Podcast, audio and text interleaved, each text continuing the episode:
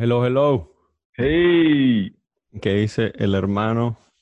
¿qué es lo que dice, hermanito Nelo? ¿Cómo estás? Buen día, ¿cómo estuvo tu semana? Buen ¿Cómo día, tu buen día. semana? ¿Cómo va eso? Coño, bien, weón. Conseguimos un spot en LA.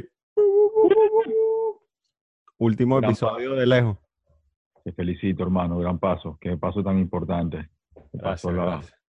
a LA. Además llegas a LA como en un momento muy particular. Yo creo que eso nunca se te va a olvidar. Este, en esta época llegas a LA como que, No, weón, en medio del el final del mundo. sí, sí, sí, bueno, sí. Este, No, no, igual yo tenía planeado irme para allá de hace un bur de tiempo, pero bueno, circunstancias y vainas. Estamos terminando proyectos.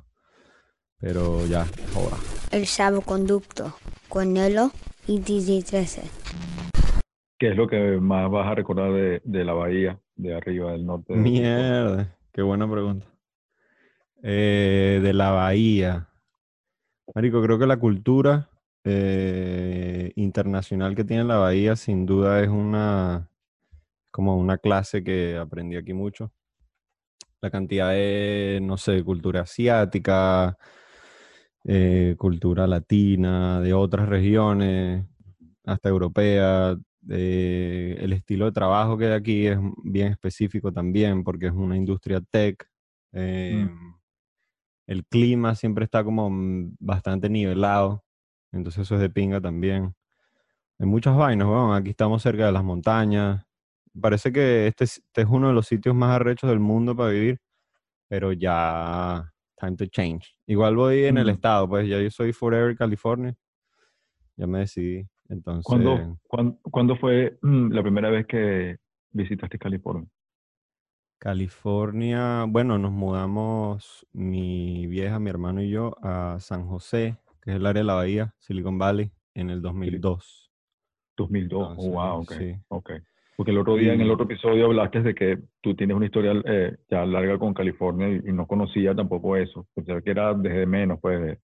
Sí, 10 mucha años. gente, mucha gente piensa eso porque como he estado tan involucrado en el hip hop, siempre piensan que fue reciente, pero no, nosotros nos vinimos a esa época y imagínate, yo terminé el colegio aquí, pues, por eso decía que conocía la cultura chicana porque la Ah, mayoría de mis panas eran mexicanos, centroamericanos, etcétera.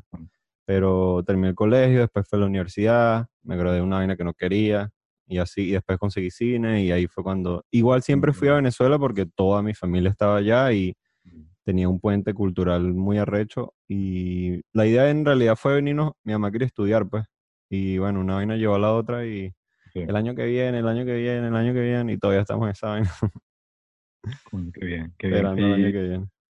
yo también, yo pienso que la bahía para mí fue una etapa y una zona como que como muy de conocimiento, muy de conocimiento abierto, liberal, de cultura. eh, Sí, Ahí nació como el movimiento, en el San Francisco nació el movimiento beatnik, que tiene mucho, el movi- movimiento beat de los poetas beat, ok. Jack Kerouac, Jack Kerouac y toda esa onda que tiene una gran influencia en, el, en la cultura del rap, bueno, Claro. no, no conocen, y en, y en el jazz y todo eso.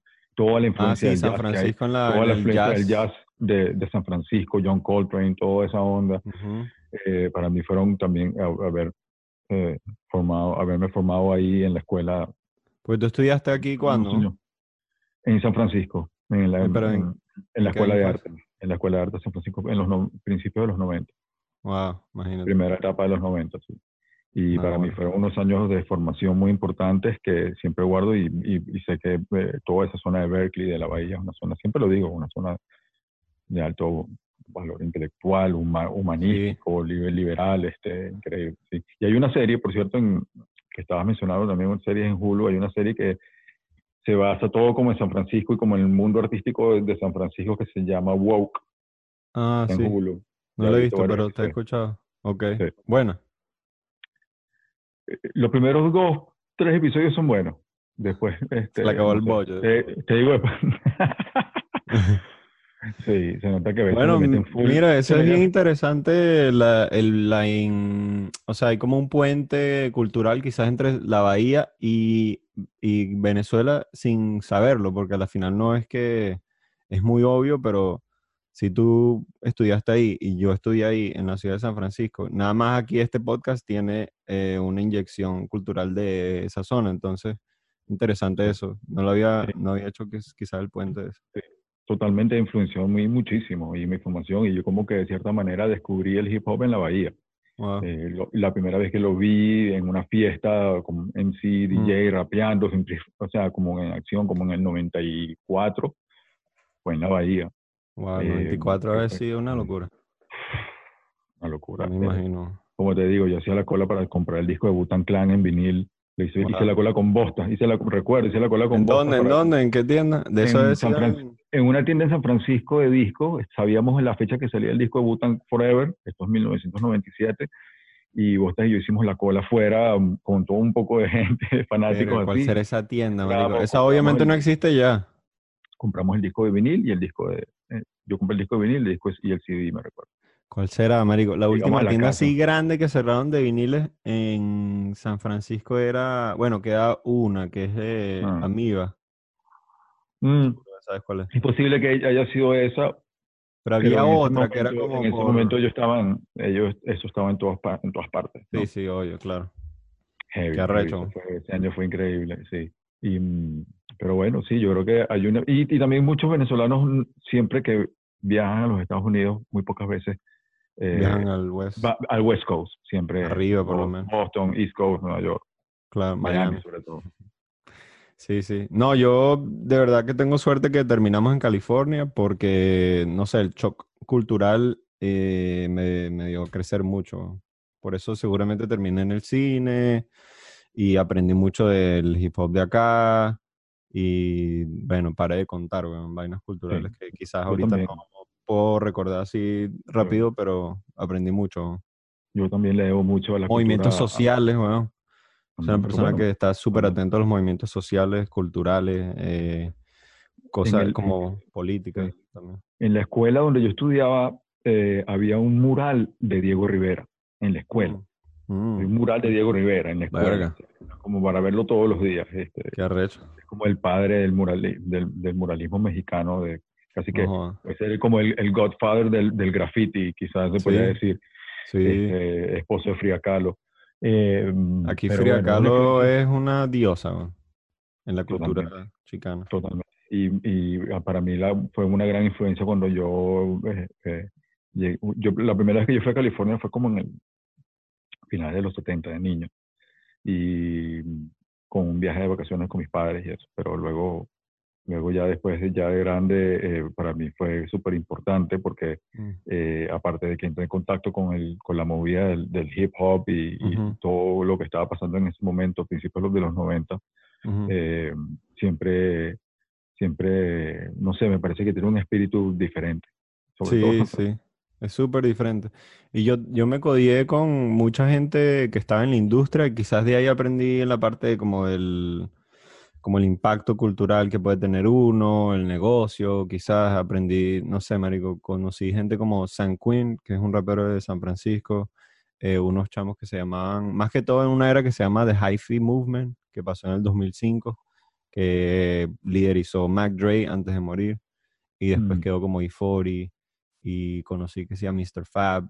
Son puros raperos como Mm. no tan famosos, pero que tu- tuvieron un impacto cultural en la zona rechísimo. Unos que se llaman. Hood Stars, y Mm, son puros como, son puros beats tipo los que usa Drake ahorita, como tipo Heroe más o menos.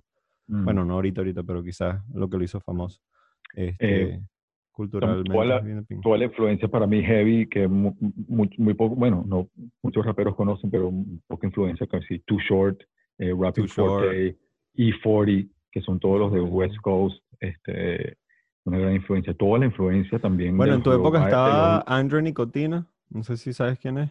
Era- No. Bueno, quizás era un pelín después, pero Mm. en San Francisco fue un rapero que se dio a conocer bastante.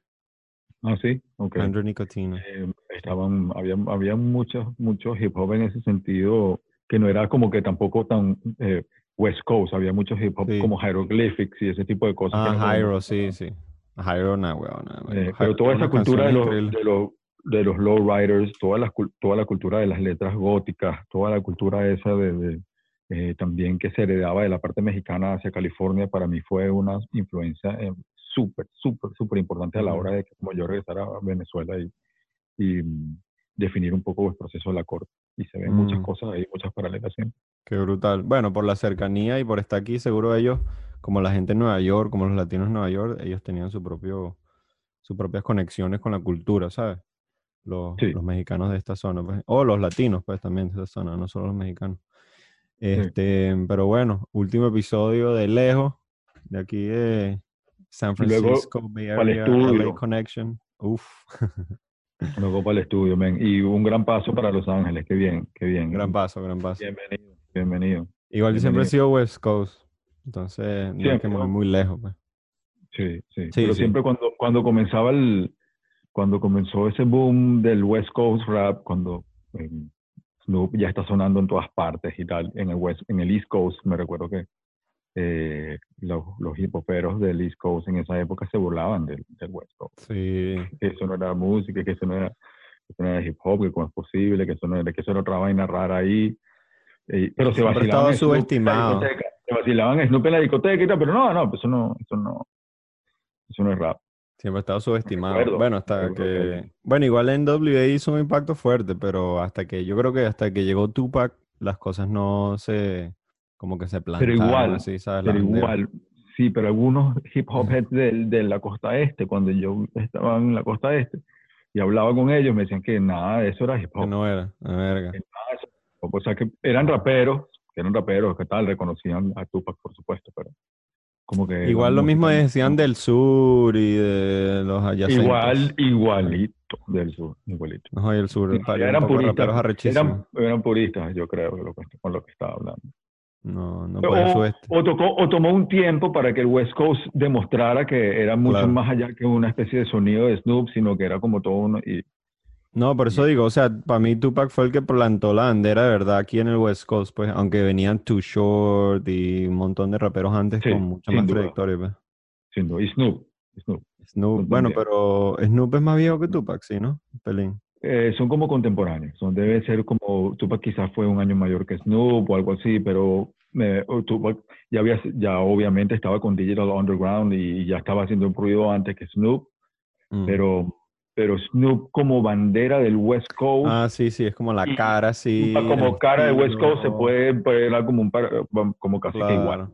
Lo que pasa Eh, es que aparte Snoop era de Long Beach, Long Beach. Ese no es que. Porque Es Long Beach, un poco de sitios, ¿no? Sí, Como sí, sí. allá, acá, tal, pero. El es el conjunto de muchas ciudades. Sí. Bueno, él estuvo aquí en la Bahía un tiempo, no recuerdo exactamente en qué momento, pero un tiempo. Pero luego también em- empezaron a surgir grupos en Los Ángeles que no se identificaban con el sonido West Coast lento, lowrider, sino que como The Alcoholics, como, como eh, Hier- Hieroglyphics, que hacían como... Hieroglyphics es de Oakland, pa. Ah, es de Oakland, ah, ok, Sí. ok. Yo pensé que eran, que eran más de Los Ángeles, de esta parte de por aquí. No, no es de aquí, weón, porque yo, ellos hacen un show aquí todos los años que se llama Hyro Day. Pero digo, digo, no eran un grupo, son un grupo de West Claro. Coast que no hacían el, el, el, el- Claro, el- típico el sonido Eh, como- eh, sí, sí, que lo que buscaban como un boom bap eh, más uh, Sí. Hieroglyphics tiene una de mis top 20 canciones que no ¿Ah, sí? recuerdo el nombre, pero vamos a ver si la puedo conseguir rápido. Bueno, Too Short, es uno, de- Too Short es uno de mis raperos favoritos y cuando yo lo conocí ya, o sea, cuando ya llegué yo a escuchar su música como en el 94, ya él tenía como 20 discos en la calle, ya él estaba como en la calle desde el 84. Marico. Sí, dicho es, o sea, Snoop Dogg dice que él se eh, que, Exacto. que él aprendió de Too Short, imagínate. Eh, marico, no me acuerdo el nombre, pero ya lo vamos a poner. Y, y 40 es como emblemático de la, de la bahía, de allá donde tú eres, porque es como que el rapero más, y es como que inventó también un flow muy particular, único, que no, que no lo podido hacer a nadie, es como en contratiempo. Sí, el bicho, no, y se sale y tiene como unas vainas. Sí. Pero para mí el mejor rapero de la historia de la bahía se llama Mac Dre. Mac Dre Pero es eso, buenísimo. pero es como, eso es como para, marico, es como para conocedores de, de acá, ¿sabes? Mac- Como que ¿Y Mac 10 no es también de la bahía o Mac 10 es de Los Ángeles? Mac ¿Cuál es 10, Mac 10? no Mac 10 estoy seguro, creo que es de la bahía. Pero Mac Dre Mm. fue una vaina que hizo un antes y un después aquí y la gente que es de aquí, marico, muere así, Así, diciendo- sí, sí. Murales, vainas, camisas, tatuajes, todo. El bicho es un ícono, pues. Y lo cómico es que eh, Tupac es de, del East Coast, pero se hizo en el West Coast. Sí. Yo creo que la mamá, Algo que era de aquí, algo así, Mm. después él se fue, regresó. No estoy muy seguro, pero él tuvo un tiempo aquí en la bahía bastante. Mm. Pero estudió, no, no sé, marico. Ya vamos a, ya vamos a buscar, ya vamos a... Acuérdense que aquí somos puro ignorantes. Eso mismo, eso es como lo principal. Mira, hablando de ignorantes, eh, quería hacer un shout out ahí a la gente que nos está apoyando, al poco ignorantes que nos siguen y que comentaron bien de los últimos episodios, especialmente el que tuvimos con el Malandro Foto. Qué buen episodio. Últimamente la gente está apoyando bastante. Gracias. Sí, Gracias, gracias. de verdad. Gracias porque escriben y, y se ve que, que como que em, eh, sé que mucha gente se lo está vacilando. Eh, gente me manda eh, fotos de, de, de su screen donde están trabajando y en el otro screen están, tienen el, el, el, el podcast activo. Qué. Eh, gracias por la recepción, de verdad. Sí, vale. Todos esos mensajes ayudan bastante, especialmente cuando veo, no sé, un pana que hace gráficos y es brutal, que lo tengo siguiendo desde hace años y eh, conversamos de vez en cuando y ese mismo pana, mira, marico, qué arrecho el podcast que están haciendo, felicitaciones. Yo, mierda. O sea, hay gente seria que se toma en cuenta la trayectoria, que no es que, ¿sabes? No es que acaban de salir, son gente que tiene Mm. tiempo en la movida y que esas personas tomen su tiempo, se tomen el tiempo de comentar y decir cosas finas, ayuda como a meterle power a la vaina porque a la final, ¿sabes? No sé, toma horas grabar y tal, subir, pero todo lo estamos haciendo con todas las ganas del mundo para apoyar pues a la cultura. To- Totalmente, y con todas las ganas del mundo porque creemos y somos como que súper fanáticos de la gente que invitamos y creemos que, o sea, todos deberían estar celebrando eh, su arte y su trabajo porque hacen un arte arrechísimo, todos los que están hacen un arte arrechísimo y no hay suficientes medios eh, hablando sobre esto porque se mueven en un medio, en, un- en, un- en, un- en una dimensión que no es la que vemos todos los días, sino que en Ujú. En otros niveles, que si simplemente te tomas el chance de simplemente asomarte y ver por ahí y ves como una cantidad de talentos que no está regido por todo este peo mainstream que a veces nos invade y no nos damos cuenta que pe- pensamos que eso es lo único que hay. Hay una cantidad de artistas que están trabajando en, en la periferia, todo eso, eh, que es como que el trabajo de lo que estamos tratando de hacer, de celebrarlos, porque nos encanta su trabajo. O sea, estamos viendo cada vez que, que me mandas, me mandas muestras de lo que cada uno ha hecho. Eh, me quedo impresionado de que eh, hay tanto talento en Latinoamérica y quizás tan pocos medios eh, para celebrarlos, para anunciarlos, para hablar de ellos. Y pienso que también eso es parte de, Sí. de la misión. Sí, sí, sí, sí. No, así mismo, como lo dijiste, me parece increíble. ¿no? Y mm, yo soy arte fan de todos los que han pasado por aquí y todos los que van a pasar. eh, soy pana y fan. Los que no soy tan pana, aprend- los conozco y nos hacemos pana. Y me imagino que igual contigo, ¿sabes? Quizás no hay una Sí. conexión y después se hace una conexión. Sí, Y, la- esa es la idea, hacer como un network gigante y apoyarnos entre todos porque si, Y que si uno no lo hace, ¿quién lo hace? ¿sabes? Que con la gente conozca la vida de, de, de Hayes, de Sergio, como me escribieron por ahí, qué coño, qué arrecho la historia de este chamo, Sí. cómo hizo, pues, todo a través de un carrito de perro caliente como concepto, como idea. Sí. Y Ese es, esta hay que gente. hacerlo- hay que hacer una parte 2. estamos esperando la, la segunda parte. Estamos, Lo que pasa es que. Hace es una persona ocupada. Ese es Lo que pasa es si la primera, si la primera la hizo en bicicleta por Brooklyn, no quiero saber cómo va a resolver la segunda. man. Entonces hay que estar preparado también para la segunda No, con no, y que ya va. Grafiti así. Ah, para estar rayando, sí. claro, Pero el trabajo, el trabajo de Malandro Fotos y, y, y sus videos, porque no solamente las fotos, por ejemplo, el video eh, de que me mandaste, por ejemplo, para mostrarme. Wow. Chamo, sí. Yo creo que ese es uno de los, puedo decir, de los cinco mejores videos hechos en Venezuela en el hip hop. Sí, es ese. Sin. Wow, wow. Viniendo de ti, eh, eh, creo que es un top. un Bueno, top sí, five. yo me, me considero bien como estricto con eso, pero por lo Me menos que conoces, pues conoces, has visto, pues has visto tu cantidad sí, de videos. la trayectoria. Sí, sí. Sería Bueno, ahí no. arrechísimo. Ajá. Otra idea, un- una idea, disculpa que te interrumpa. No, no. Puedo. De Un, festi- un festival de videos de hip hop venezolano. Un festival donde se toda una selección, no una, una selección, quizás por ti, hecha por ti, por Puede una junta, este, una junta. y un festival. Un festival eh, que podamos celebrar todo lo que lo mejor de lo- del video y la historia, un poco también la historia del Sí. video en, del hip hop en Venezuela. Bueno, podemos hacer un episodio ahí, uno, podemos hacer unos Sí, vale. episodios especiales, visuales, algo así, no sé. Lo que pasa es que ahí entran los de los derechos y tal. Eso es verdad. Pero podemos hablarlo. Podemos hablarlo. Podemos hablarlo, lo sí. ver, Bueno, por ahí copié y pegué un par de preguntas que me parece interesante como si la gente sigue preguntando, nosotros seguimos respondiendo de la mejor y forma más ignorante, pero responderemos. Por ahí pusieron que si, porque creo que en algún momento eh, dije que escribí el guion de Mundo de Piedra y, y bueno, quería responder eso brevemente porque me parece importante, pues. Porque a la final, no sé, muchos hacemos como proyectos, pero a veces como que se, se cuelan o so- se crean y aparecen y la gente los vacila, pero a veces quizás no se celebran o no sé, no importa, ¿sabes? Como que no, no es porque que yo lo creé, bueno, pregúnteme vaina, sino simplemente uno lo hace de la mejor forma, pues. Pero Mundo de Piedra tiene dos versiones, que Mundo de Piedra es una canción de Cancerbero.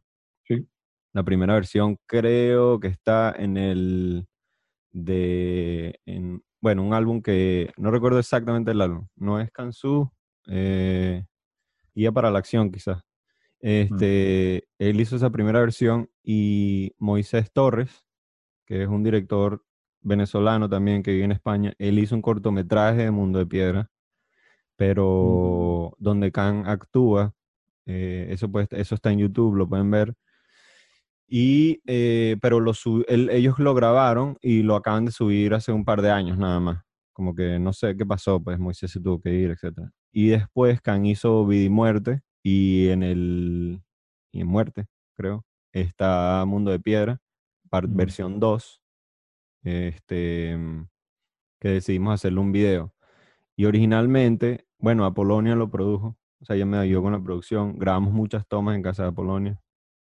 Eh, originalmente habíamos escrito un guion de Mundo de Piedra, como un cortometraje, y después uno de Llovía, donde el personaje que mata al chamo que muere en el video de Mundo de Piedra es el personaje principal en el cortometraje de Llovía. Y eso iba a ser como dos canciones pegadas en un corto como de 10 minutos que íbamos a mandar a festivales y vaina. O sea, eso fue en el 2011, imagínate, ya estamos pensando en la parte cinematográfica del, del hip hop, pues.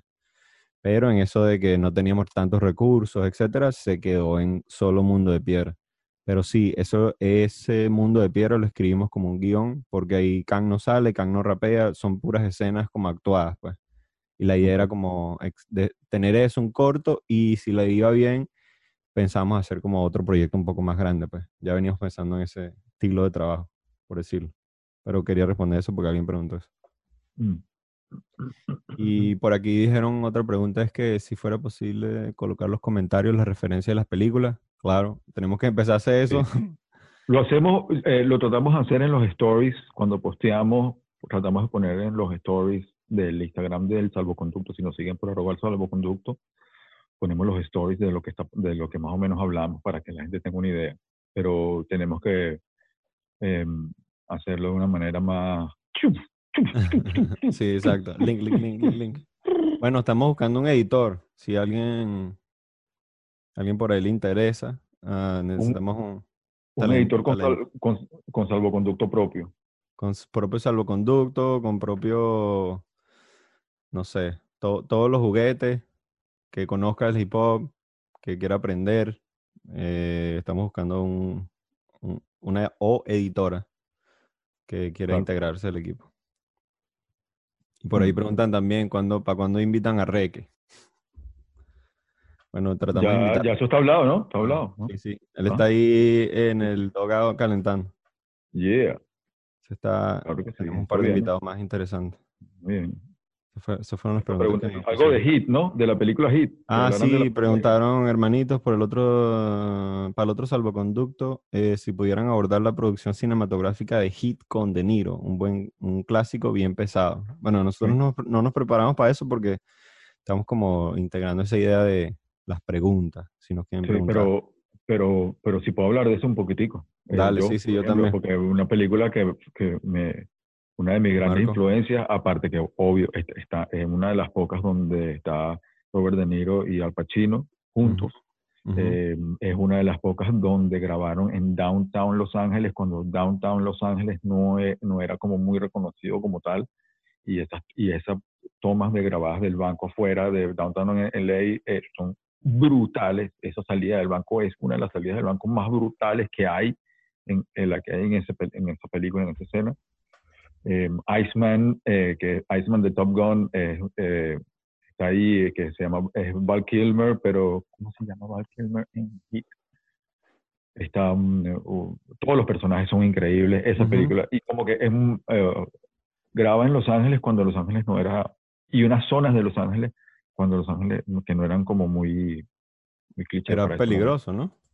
Ahora, cinematográficamente ya tendrías que hablar tú, pero sí sé que mm, eh, toda la producción del- de la salida del robo del banco es como que, wow.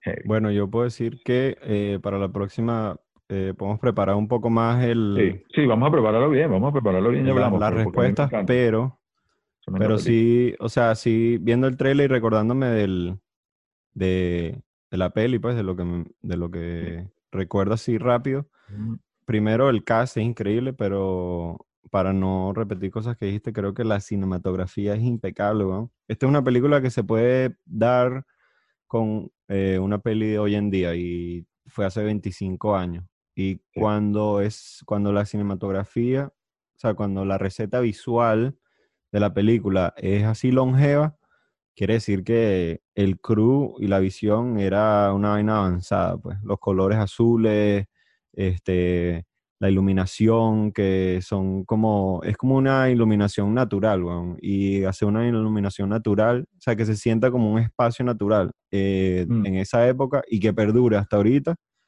es casi imposible, porque en esa época, esa era la transición de los estudios a las locaciones, entonces se puede ver en las películas de Tarantino, por ejemplo, que hay muchos restaurantes o eh, locaciones que no son estudios, pues.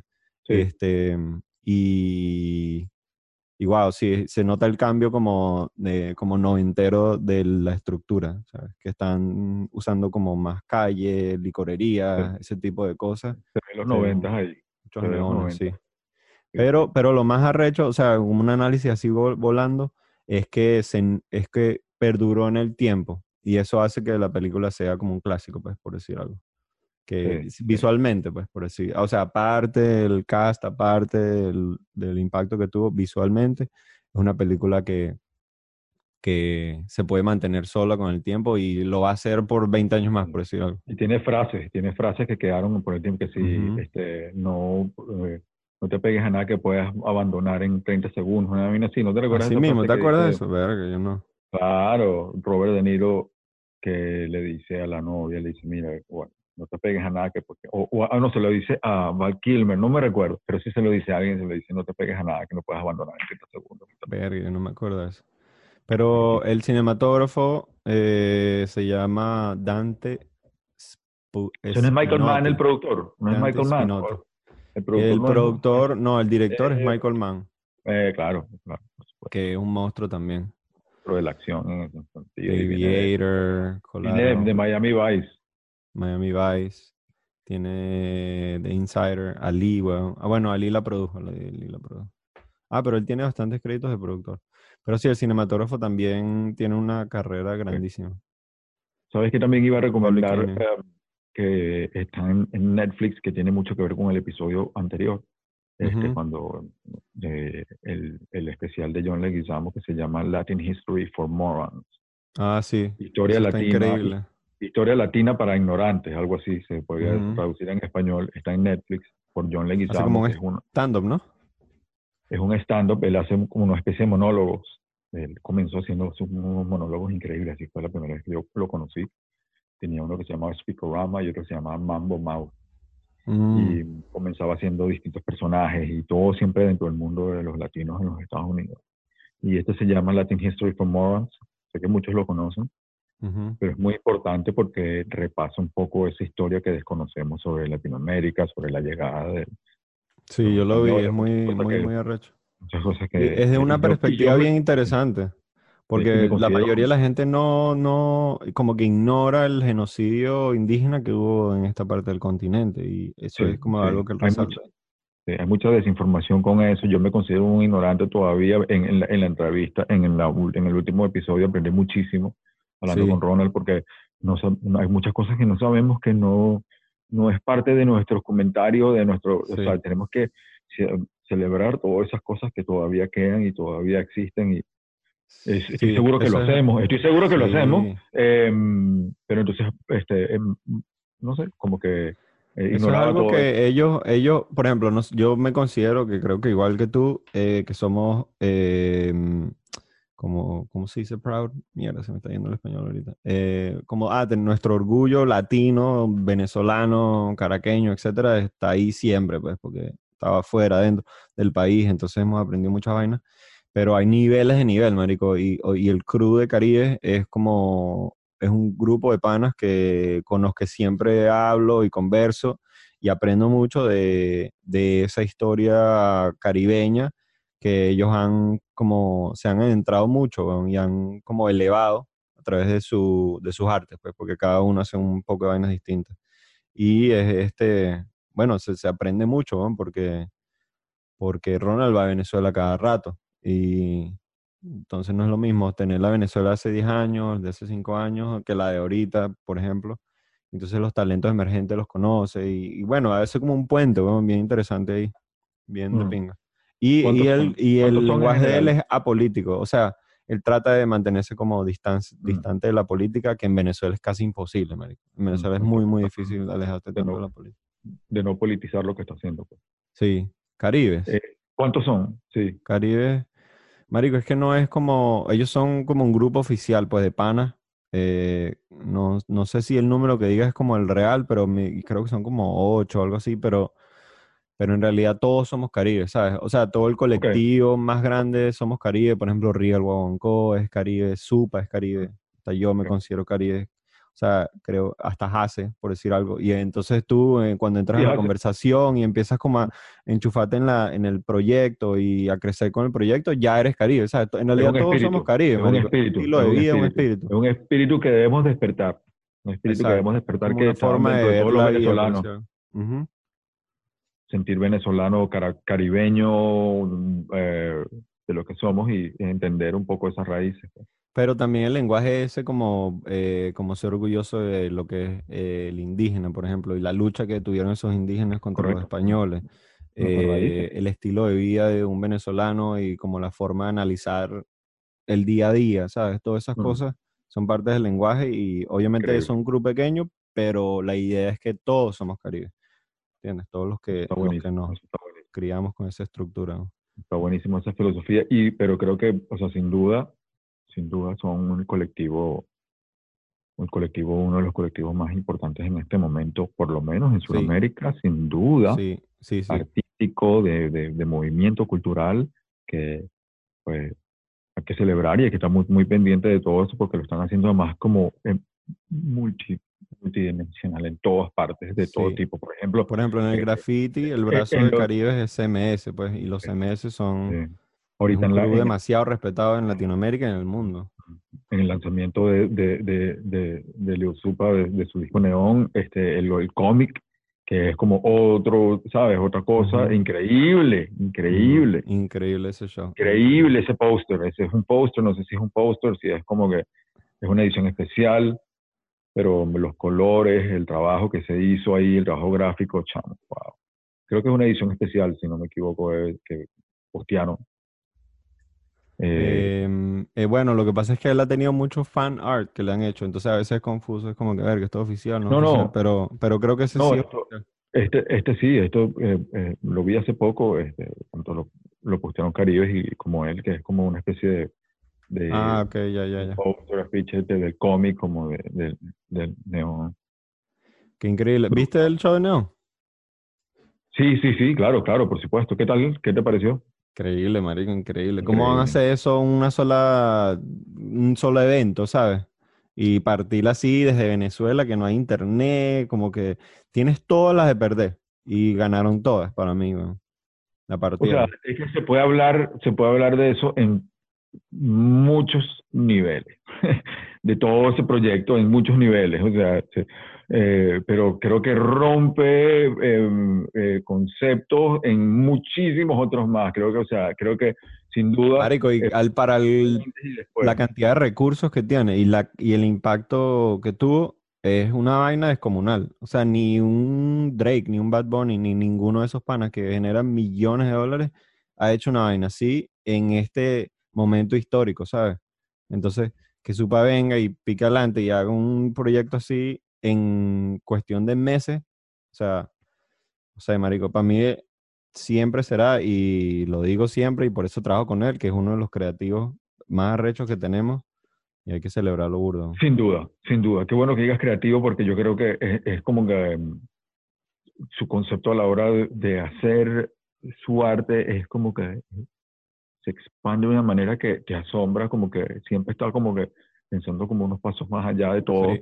Aparte de ser un increíble rapero, aparte de ser Sí, un increíble exacto, artista, estamos hablando de una persona que tiene una visión para como que llevar su proyecto a cabo a través de, un equipo de gente, ¿no? porque no solamente Sí. él, sino un equipo, pero de manejar eso con una armonía, con un propósito, con un concepto, con un, con un ide- ideal, eh, con una proyección, con una Sí, sí. anticipación, con una disciplina, o sea, wow, wow. Bueno, él, él es la disciplina, marico. Primero, esa es la primera palabra de- que describe Marlon, a Supa. Y después de eso es eso, como tener como la, como el- este, la estructura o la- las ganas, pues, de manejar, de, estar involucrado en cada decisión. el drive, el drive. El drive, porque hay mucha gente que dice como que, ah, vamos a hacer un video, dale.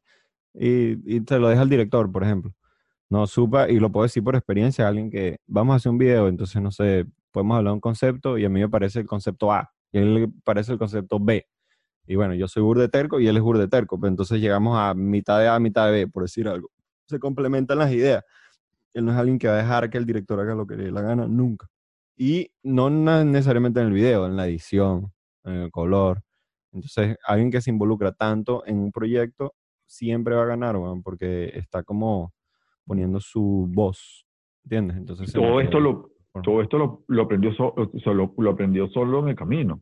Este, Sí, sí, ¿no? él es autodidacta. Eh, Sí, sí, bueno, muy- eh, bueno, él estudió diseño. Marlon estudió diseño eh, en la universidad. Pero, pero digo, o sea, como que a nadie le te enseña cómo entrar en la música y hacer todo esto que está haciendo. No, pero es que él ha llevado muchos ¿Entiendes? coñazos, marico. Lo Eh, que pasa no, es que también, no ha dejado de crear nunca y en el Mm. camino ha aprendido, o sea, no sé, el codearse conmigo le ha enseñado muchas cosas de producción que, que simplemente por haber hecho siete videos seguidos, entonces imagínate la cantidad de lenguaje. Y yo soy una persona que doy mucho también, ¿entiendes? O sea, yo solamente estoy hablando de mi experiencia con él, pues.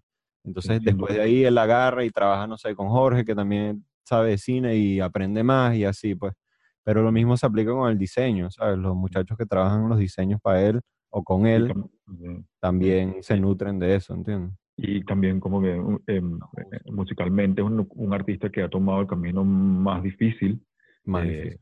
más difícil, o sea, como que si te pones a ver sin, sin, sin, sin unos sencillos este, súper mega comerciales o algo, nada de eso, ¿me entiendes? Es otro Nada. camino, otra ruta, eh, eh, que, que, que es muy importante también resaltar que hay otros caminos, como que, y él como que representa ese camino, al mismo tiempo como que creo que es uno de, de su generación los más- el más influyente. que- El más influyente. Bueno, con Khan, él y Khan son la misma generación, creo que los dos. Totalmente, totalmente. Digo, en este, sí, sí, sí, sí, sin duda, sin duda. Pero, pero, mm, eh, como se, eh, o sea, el, el trabajo del, del show, el, el concepto, eh, cómo se llevó a cabo, es un antes y después en show, no solamente en, en hip hop, Sí, por eso digo, la- por la eso digo, ningún-.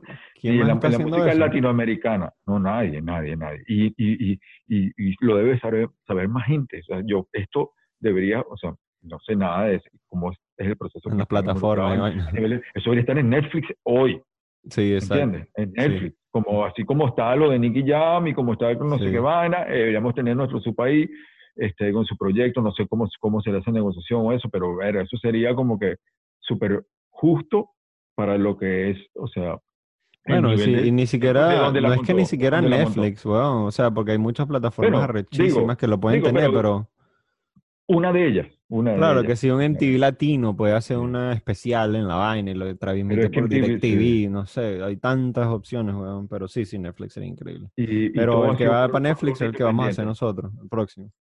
Ah, ok, ok, ok, ok. Sí, es Ah, verdad. Bueno, eso sí es verdad. Allá vamos.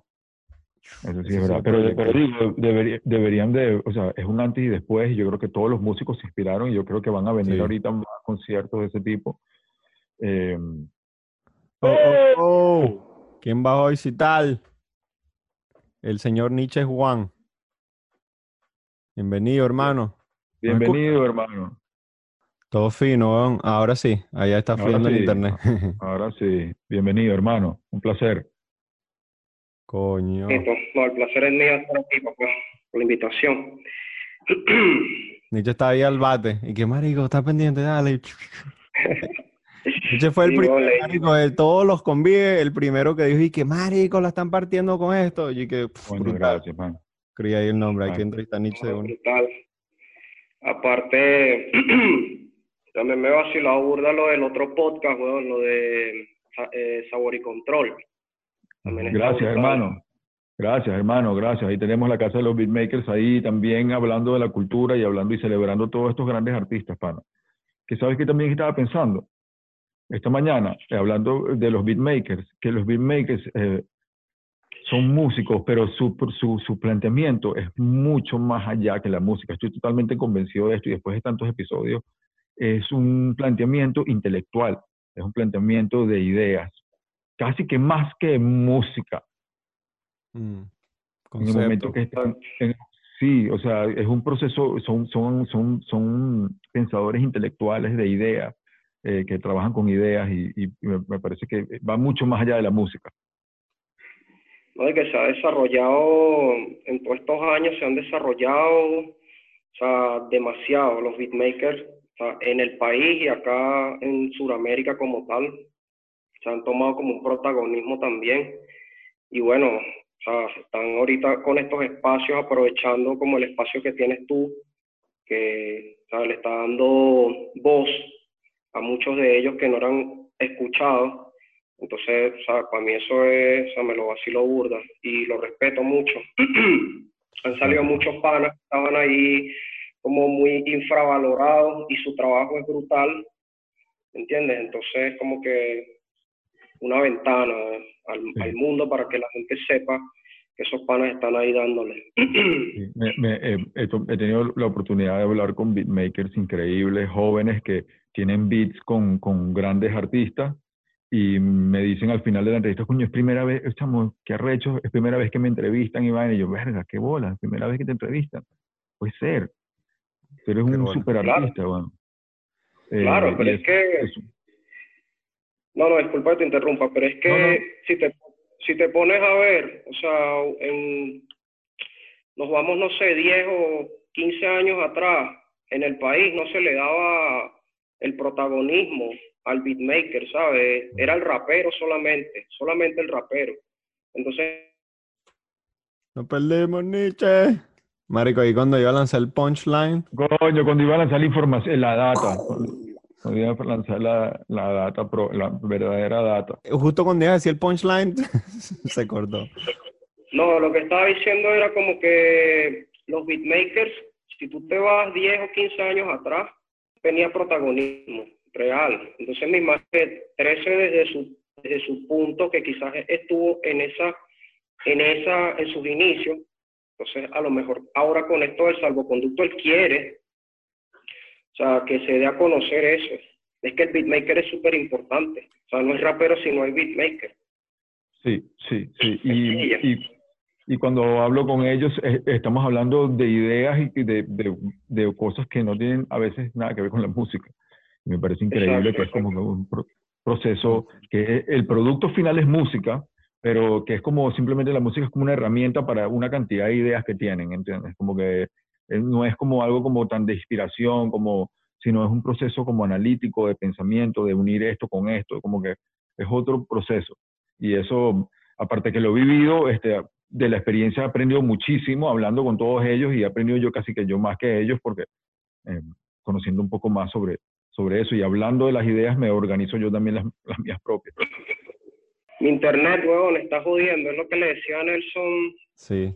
eh, ayer y, y esta mañana, pues que, o sea, justo donde estoy ahorita no tengo como wifi, entonces es una ladilla, no Mira, cuéntanos dónde, dónde estás, Nietzsche. O sea, porque me contaste que estabas en Perú y eso, pero tú estabas en Suiza, ¿no? Antes. Suiza, bueno, yo estaba en Suiza, pero ahora estoy en Perú, porque, o sea, por el tema de, de o sea, que yo estaba allá, weón, sin papeles, un coño, entonces, marico, tuve que salir, ¿sabes? La lucha del inmigrante, weón. Entonces tuve que salir allá, mano. Pero estabas allá, estabas barbeando, ¿no? Con, con Ray. Chao, Nietzsche venía eh, ready. No, y venía con su con la data propia data, bueno. Ya Tiene estaba la data, era tiene la data. Activo. El otro día me, me dice, Marico, me acabo de echar nueve horas el salvoconducto. ¿Quién? ¿Quién? nueve, nueve horas. Yo, ¿Quién? mierda. Acabo de echar nueve horas. mano. ¿Quién hizo eso? Em, mi pana, un saludo a Frank Lucas. Ok. Me dice, me eché nueve horas el salvoconducto.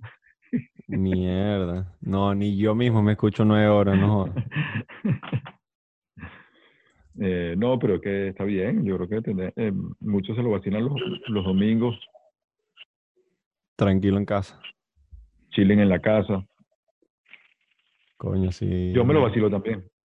Sí, yo a veces cuando estoy manejando, está, eh, con este dicho se habla huevona, vale. ¿Quién yo? Yo, yo, yo, yo, yo mismo. No, vale, no, no, está bien. Está bien. Coño, su madre. Mira, eh, recomiéndanos música mm, eh, de Nietzsche para que la gente Ajá. Nietzsche, bueno, creo que Nietzsche quizá, ¿tú no escuchas Nietzsche? Sí, Sí, claro. te escucho, papá. Ah, ok. Ah, ahí estás Ah, activo. estás ahí, estás ahí. Ah, ok, perfecto. Sí, ahí a ver si. Creo que la gente, quiero que la gente sepa de su música y que esté- para que se vacilen los videos y todo, que son increíbles. Marico, Nietzsche era parte de Crudos Levels. Bueno, eh, yo empecé a escuchar su trabajo ahí, pues. Y para mí, mierda, weón, es uno de los discos más arrechos que se ha hecho el hip hop venezolano. Y me parece que está demasiado subestimado. Y yo lo tengo ahí en el playlist. Y Nietzsche es uno de los cuatro eh, integrantes del grupo. Y después, bueno, no sé, Nietzsche, si quieres ahí aportar un poco de ideas, va- vamos a intentar ver si el internet aguanta. Pero esa vaina me da rechera, marico, el internet, esa mierda. El internet debería ser público, marico. Que use todo el mundo internet así 5G, a todo. Que es Yo forma de aprender, marico, ¿sabes? Yo creo, yo creo que es algo, ya eso debe, sí, yo creo que Ya, ya, basta, ¿sabes? Es una fuente de información el que tenga, el que Claro, internet marico. información, Información, conecta al mundo más. es un poder. Y me da rechera que. Aquí no hay unos parques, aquí hay unos parques que tienen wifi gratis. Sí, pero debe ser que 1G, ¿no? No sé. No G. Half a G. Mira, Sigue hablando Bueno. un, un poco de, de, de Cruz Levels que me interesa y quiero que el público también le bueno, creo que vamos a tener que. Este episodio va a ser recortado en varias no, partes. no, creo, ¿no? no, no, no, no, puedes poner ahí Verga, vamos a tener uno así que Nietzsche y que, hola, unas apariciones. unas apariciones. No, hay que hacer uno completo con Nietzsche. Bueno, vamos a ver si este fluye. Pero Cruz Level, o sea, para mí es uno de los grupos como más integrales del hip hop eh, caraqueño, por lo menos. Eh, no- yo no conozco tanto, tanto la historia, Del pero oeste, del oeste. de del Caracas, oeste. Nietzsche es del oeste. sur- No sé los otros muchachos, creo que, porque ellos son cuatro, creo que todos son del oeste, sin mal no ¿Cuántos son los, ¿Cuáles son los integrantes? Disculpa que te interrumpa. Verga, marico, me vas a poner en foul porque Ah, no, perdón, tranquilo, tranquilo. Es que quiero saber, los nombres. quiero saber, ¿y qué, en qué año se hizo el disco? El disco se hizo, eh, creo que en el 2014, weón, pero creo que no salió hasta el 2015, 2015 creo, ajá. Mm. Y este, creo que salió a, a través de la biblioteca de Capú, pero ellos ya tenían, creo que todo producido. Este, drama, creo que tiene un par de beats ahí, pero la mayoría son de Dr. Real, que es el productor de ellos. Es otro- uno de los integrantes. Y, mm, marico, ahorita estoy tratando de con- encontrar, acordarme todos los nombres, pero no sé por qué coño no me puedo acordar. Pero de los otros dos integrantes, eh, vale. Uno, del- uno de ellos es, me parece uno de los MC más arrechos de Venezuela y es demasiado subestimado también. Cuando dices que era como el grupo de hip hop más como acoplado en ese sentido, ¿por qué exactamente lo dices? El sonido que tienen es como muy, está como, como ves la raíz, weón, que tienen el hip hop y es como muy seco y este mm, es como muy caraqueño también. Sientes que estás como en una penumbra a veces, como una parte como oscura de Caracas y las letras que ellos tienen y la forma en que rapean te hace notar unas vainas que quizás muy pocos grupos han hecho, weón. O sea, para mí, por ejemplo, ese disco, no sé si puede competir con el de la corte. Obviamente son dos generaciones, dos estilos diferentes. Pero, marico, el feeling que tiene, eh, eh, se, se puede decir que es tan caraqueño como el de la corte, por decir algo, ¿sabes? Ok. Ah, Lethal Skills, Qué bueno eh, que- el MC. Qué bueno que, que, ¿Oíste? que Shout out, shout out to Lethal. Skills. Perdón, marico, que... Lethal Skills, un saludo para ti, hermano. Eh, A todo el crew, a todo crew level. A todo el crew, a todo el crew. Y qué Pero maravilla ese que man- podamos hacer. Lo, lo que me gusta, lo que me dice que podemos hacer un sello y tenemos que estamos creando un sello sonoro de el sonido caraqueño, este, que Sí. para mí fue una visión, tan solo una visión y ahorita es como que ya es una realidad. Eso Sí, me sí, sí. importante. Ya es Si alguien quiere que- escuchar el sonido, bueno, lo que pasa es que eso fue en el 2015, pero el sonido de reciente de Caracas en un hip hop crudo, escuchan a Crudos Level, está en Spotify y en varios, varias plataformas, en YouTube también. Mm. Pero marico, para mí Lethal es Lethal Skills es un es el mejor se puede codiar con cualquier MC que hay en Caracas ahorita, en Venezuela. En términos Mm. de, ¿sabes? Estructura, flow, pum, pum. Todo es un punchline, marico. Vamos a invitarlo. a Claro, invitarlo, claro. Vamos a Lo que pasa es que entran esos mismos de, de el internet. Lo que pasa es que internet en Claro. Venezuela es muy difícil manejar. Sí, bueno, sí, es verdad, es verdad. Eso nos impide un poco a mucha gente que queremos habl- con la que queremos hablar en Venezuela, eh, eh, vía Zoom nos impide un poco eso, pero estamos tratando de... Pero, por ejemplo, ves, ahí se puede decir, eh, lo que pasa es que Nietzsche ha tenido un poco más de eh, como, como acercamiento a la cultura porque cuando, cuando conectó con Rai, se fue a Suiza, empezó a trabajar en la barbería que tiene Rai en Suiza, Rai One, que es Mm. el otro, uno de los fundadores del CMS. O sea, Sí, hip básico. hop, hip hop barberi, hip hop Marico, esa, es la hip- barbero. hip- esa es la barbería más hip hop que hay, te aseguro. Pero más hip hop que hip hop barbero no existe, porque el hip hop, el barbero es de por sí, el barbershop de por sí es como lo más hip hop que hay. claro, se- de por sí. Donde está toda la información del hip hop, donde la gente se, se- donde el hip hop Marico, pero. Ray de, Ray de por sí es la persona más hip hop que vas a conocer en tu vida, marico. Qué. Y aparte es barbero, ¿sabes? Entonces es como mierda. El bicho es un- Saludo para una historia ellos. caminando. Sa- saludo para Ray. Sí. Ray fue parte de Básico, eh, junto con Supa, Can. Capu, Gary, la saga. Y un saludo a todos los, a todos los del movimiento, todos los raperos que están, como dice, como decía antes, eh, que están regados por todo el mundo. Un saludo por, para todos ellos. de verdad, un- Subestimados, un- marico. un mensaje, pero un mensaje también de ánimo, porque sé que muchos eh, no lo están pasando muy bien, sé que muchos están eh, en una lucha muy fuerte y quiero mandar unas palabras de ánimo también para ellos, porque y de mis mejores energías, porque sé que hay mucha gente con esta situación de la pandemia que no, no, no se está encontrando, mucha gente sin papeles, sin- y de verdad Sí. que Sí. toda mi Tan- energía para ellos. ¿no? tanto la gente que está Sí, en Venezuela trabajo, como la que está afuera, está No está fácil. ¿Sabes? Los que está están afuera como inmigrantes en situaciones difíciles, papeles, el trabajo, y los que están adentro de Venezuela sin trabajo, son dos situaciones completamente distintas, pero las dos son difíciles, pues. Y más, en, más siendo creativo, imagínate. Tienes Sí. como todas las... Y más siendo artista, donde cuando los conciertos, o sea, no sabemos cómo es lo de los concierto. conciertos, chamo. cómo van a hacer los conciertos, cómo va a hacer esto, porque como que todavía estamos rodando de lo que de lo que se frenó, pero no sabemos cómo va a continuar esto. Si, eh, lo que sí va a continuar son los streams y Sí. la gente está escuchando más música, está consumiendo más, está eh, eh, eh, dándole play a la Sí. música. Quizás la música cambia un pelo porque eh, sobre todo el hip hop que estaba tan está aquí en los Estados Unidos tan orientado hacia el single de los clubs y en el club y tocarlo en el club. El club es parte de los elementos del hip hop aquí en, en este, en este país. O sea, es parte de que la- las canciones se, eh, se, se dice, se rompen en el club. They break in the club, they break the songs in the club. Se- Ellos rompen las se canciones en el club.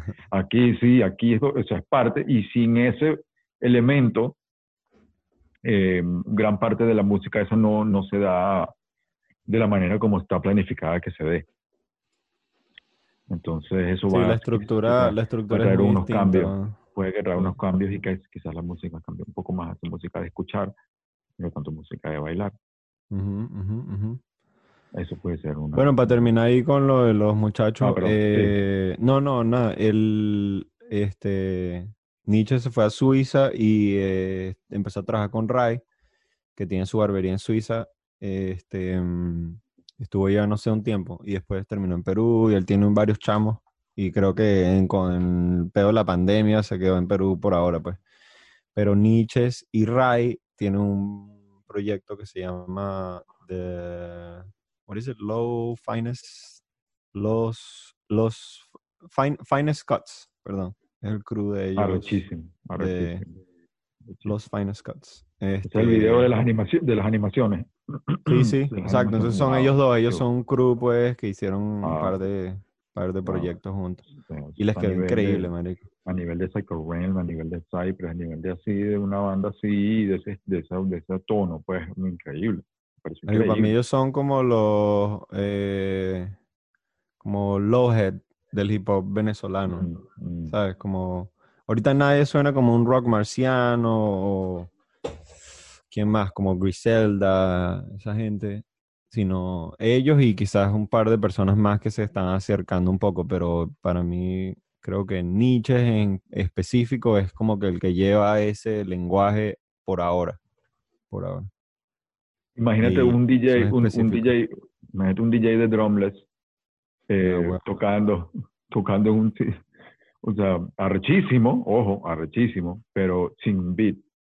¿entiendes? No, serían es más puros- como una, es más como una vaina Oh. de, jazz- de jazz así, más chill, ¿no? ¿Entiendes? Y una vez vi a Babu, el DJ de Dilated Peoples. Ujú. y estaba haciendo puros beats con eh, como con funk y con este con jazz pero ponía dos viniles y entre los dos hacía el beat marico y nunca usó un beat nunca Nunca. Todo el evento, beat- eh, sino el beat, del, el beat de la música el beat que hacía a él con los dos viniles idénticos ok. marico una huevona mi hermano y yo es más ahí estaba QFX ese, esa vez fue en Los Ángeles marico Ah, sí. hace como ocho años. Estábamos ahí, ver, marico. Eran que sí, Bueno. 20 personas en un bar así, hueco. Pero fue Cuando- la vaina más increíble que he visto en mi vida. Cuando hablando de, de, de, de turntablism, cuando viví en San Francisco prin- en mediados de los 90, era la época de un crew de, de turntablists que se llama, que se llama, no sé si todavía existe con ese nombre, Invisible Scratch Pickles, que unían a, a. Qbert, Qbert, eh, Newmark, el otro, eh, eran arrechísimos, y a Mixmaster Mike, eh, Wow. y hacían discos de scratch solamente para, para scratchar increíble. ¡Hey! he's back! Hey, he's back. Uh. No, este episodio hay que echarle cuchillo. ¡Cirugía plástica! Mira que lo que esa camisa 13 está de fino. Coño, pana, eh, hoy quería como que recibir a nuestros invitados de una manera muy cordial, muy elegante. Se nos fue otra vez, coño. Es que debe tener un problema con el internet. No, pero ahí estaba bien, marico. El, el video estaba, no jodas. El video estaba clarito. eso es verdad, Estaba clarito, no, no. Que la de este internet, chamo. Coño, vamos, vamos. Mira, no, está recha, está recha la camisa. Yo siempre camisa negra así, hoy ni siquiera la gorra me puse, marico. No sé ni dónde está nada, marico. Tengo, o sea, si volteara la, la computadora para allá, no joda. Caja, vaina. Mira, parece una mudanza ya, camión. ¿Qué? Coño, vale, que sí, que sí, que sí. ¿Qué hizo? No, que te estaba hablando de los, de los Invisible Scratch Pickles y sus, y sus teorías como que ellos se comunicaban con los extraterrestres, con los Scratches. Pero bueno, después te comento Oh, eso. apareció Nietzsche. Ahora sí. Ah, Coño, Ahora no, sí. ahorita está HD, marico. Espero no se vea vuelva a cortar. Ahora sí, Frao. Nada, marico, me tuve que lanzar otra hazaña ahí. Coño, gracias, te lo agradezco, pana. Sí, Te sí. lo agradezco. No, hermano, gracias a ustedes, Juan, con la espera y la vaina de pana que qué No, pena. vale. pero- No vale, eso hacemos y que rrrra, cortamos eso y pareciste, eh, acabas de aparecer ahorita. Pena nada, pena por qué, ¿no? Pena porque no hay nada de pena. Estamos No, vale. trabajando, estamos activos, estamos This is activos. what it is. Marico, yo tuve, traté de hacer como una intro así, un análisis eh, hip hopero ahí, pero no sé si me quedó tan bien. Cuando se me empezaron ahí los nombres, así el crew, el de Lethal Skills, no, pues, no me acordaba el nombre, marico. ¿Cómo se llama el otro Lethal. integrante de, de Crudos? Dr. Real, ¿Doctor Real? Dr. Real, que es el beatmaker de nosotros, también rapea, y está Mike Soldia. Mike Soldia. Sí. Marico, no me acordaba el nombre. man. Bueno, Nelo estaba diciendo que Nelo, Nelo estaba diciendo que el disco Cruz Levels es uno de los discos de hip hop más importantes de Venezuela. Eh, un grupo de cierta manera como que más, como que de cierta manera todo está integrado, el sonido con el concepto, con todo. Eh, El lenguaje. Y que es muy caraqueño, que es un lenguaje 100% caraqueño. Eso me parece increíble que podemos lograr esa marca, ese branding de un sonido que sea de, de nuestra ciudad auténtico. Claro, claro, no, hermano, brutal. O sea, sí, bueno, los crudos, como les estuve comentando anteriormente, los crudos es un, es un, o sea, nosotros somos un grupo de rap que nace en el oeste de Caracas, en el suroeste, para ser específicos, ¿no? Y estamos entre Caricuao, Antímano, La Yaguara y Las Ajuntas. Por, cada, inte- cada integrante viene de esas de ese lugar, de esa zona, ¿no? Pero el, el proyecto se, se crea en Caricuao como tal, Mm. ¿entiendes? En Caricuao se crea lo que es los crudos. O sea, ya veníamos con, con, con muchas influencias, pero creo que nace realmente por una necesidad. O sea, los crudos nace por una necesidad de porque en ese momento, o sea, eso es como te estoy hablando entre 2007, 2010, o sea, estaba como toda esa onda mainstream, rap mainstream en Venezuela. Sea, y nosotros estábamos como que apuntando a otro, a otro, a otro campo, ¿no? Entonces, ¿sabes? O sea, no, estamos, no estábamos ajenos a lo que estaba pasando en la movida. ¿Me escuchas ahí, Tres? Sí, Sí, te escucho perfectamente. No estábamos como no estábamos ajenos a lo que estaba pasando en la movida pero también queríamos como que hacer algo distinto sabes que no que no porque recuerdo que para ese momento estaba clarito clarito el lo que era el electro flow. Mucha gente estaba haciendo esa vaina que bueno le llamaban de esa manera quizás esa vaina era otra otra cosa. Eh, estaba también dentro del gangsta rap había mucho fake mucho fake gangsta rap en Caracas pero bueno había unos que sí eran auténticos como Ardilla como eh, Candelaria Family. Habían grupos en el oeste también que estaban haciendo buen rap también.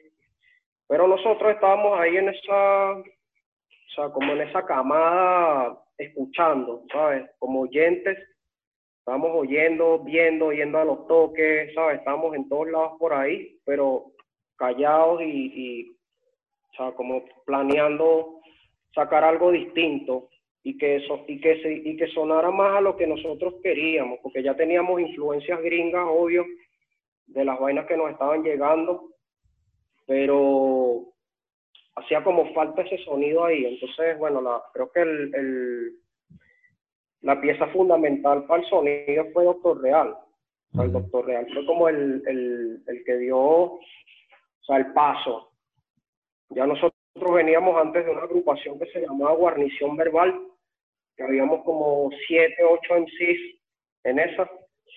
Y, y, bueno, eso no, eso no tuvo mucha, eso no tuvo vida realmente, porque quizás no estábamos enfocados, ¿no? o quizás no estábamos engranados 100%, entonces eso se, se disolvió y quedamos solamente tres de esa agrupación. Mm. Eh, en este caso quedamos Letal, Mike Solia y mi persona. Entonces luego, como yo era o soy muy pana de Dr. Real, que nosotros nos conocemos de la, del liceo. Entonces, el pana ya Por cierto, él es un invitado, marico, para el, para el sabor y control increíble, ¿oíste? No sé si lo has tenido todavía. Sí, bueno. De una, de una, de una. Ya lo, voy a, ya lo vamos a cuadrar. Disculpe, disculpe. Para poner un pin ahí. No, no, pero sí, bueno, gracias. Gracias por la recomendación. Entonces él, él y yo teníamos como una, una, una tenemos una amistad. De hecho, a sol de hoy, cualquier cosa que siempre voy a hacer, le comento, ah, no, así vaya a hacer sobre un video, no, ¿me entiendes? Se lo muestro, mira, píllate esto, escúchate esto, a ver cómo te suena, qué dices tú, sabes, la opinión de mi, de mis panas, para mí eso es súper importante y, o sea, cómo escuchan lo que, lo que estoy haciendo desde su perspectiva, ya que, por ejemplo, hace como un par de años que me fui a, o sea, cuando salí, dos, tres años ya que salí de Venezuela, fui a Suiza donde Ray, entonces empecé otro proyecto con Ray, ¿entiendes? Yo venía de crudos y luego cuando llego donde Ray, inició el proyecto Fine Spots, con Ray iniciamos el proyecto y... En la- le está diciendo a 13 que es la barbería más hip hop que hay. Sí, hermano. Verga. que, Qué o arrecho. sea, si algún momento están, o sea, van a Europa, tienen que ir, ¿sabes? Allá. Claro. ¿Cuál es el Claro. Instagram? ahí, ¿Cuál, cuál es el Instagram para seguirlo? de Barber Ray, Ray. Barber Ray, Ray, así como suena. O Ray Fernández también. Ahí hay que. Entonces, sí, y ya, o sea, cuando llegó allá, o sea, ya inicié ese proyecto, iniciamos ese proyecto. Eso fue llegando y ya, sentándonos a hacer música, ¿entiendes? De una, de una. Y nada, o sea, como te, te sigo contando de crudos, ¿no? Sí, Entonces o sea, como que creo que como mucha gente no, no, nunca, o sea, no, crudo, el álbum por lo menos, como yo lo veo, no tuvo el impacto que han podido tener otros álbumes por lo menos, pero, pero creo que la fundación, eh, el lenguaje con que se hizo, el mensaje, eh, para mí es uno de los más arrechos, entonces creo que sí a veces es importante dar un poco de información de esa agrupación como tal y del álbum, porque si tengo entendido claro, lo tenía escrito desde hace un tiempo, ¿no? Y tardó como que en producirse y después en soltarse por cuestiones de X o Y, pero, pero ya venían Claro. con esa idea, ¿no? Claro. De soltar una bomba como hacer. O sea, eso es, eso es, ese álbum es instantáneo volumen 2. Entonces, antes de, antes de Instantáneo Volumen 2, nosotros hicimos la respuesta. En-. Eso fue en el año 2013, sacamos la respuesta. Y antes de la respuesta, en el año 2011, sacamos In- Instantáneo Volumen 1.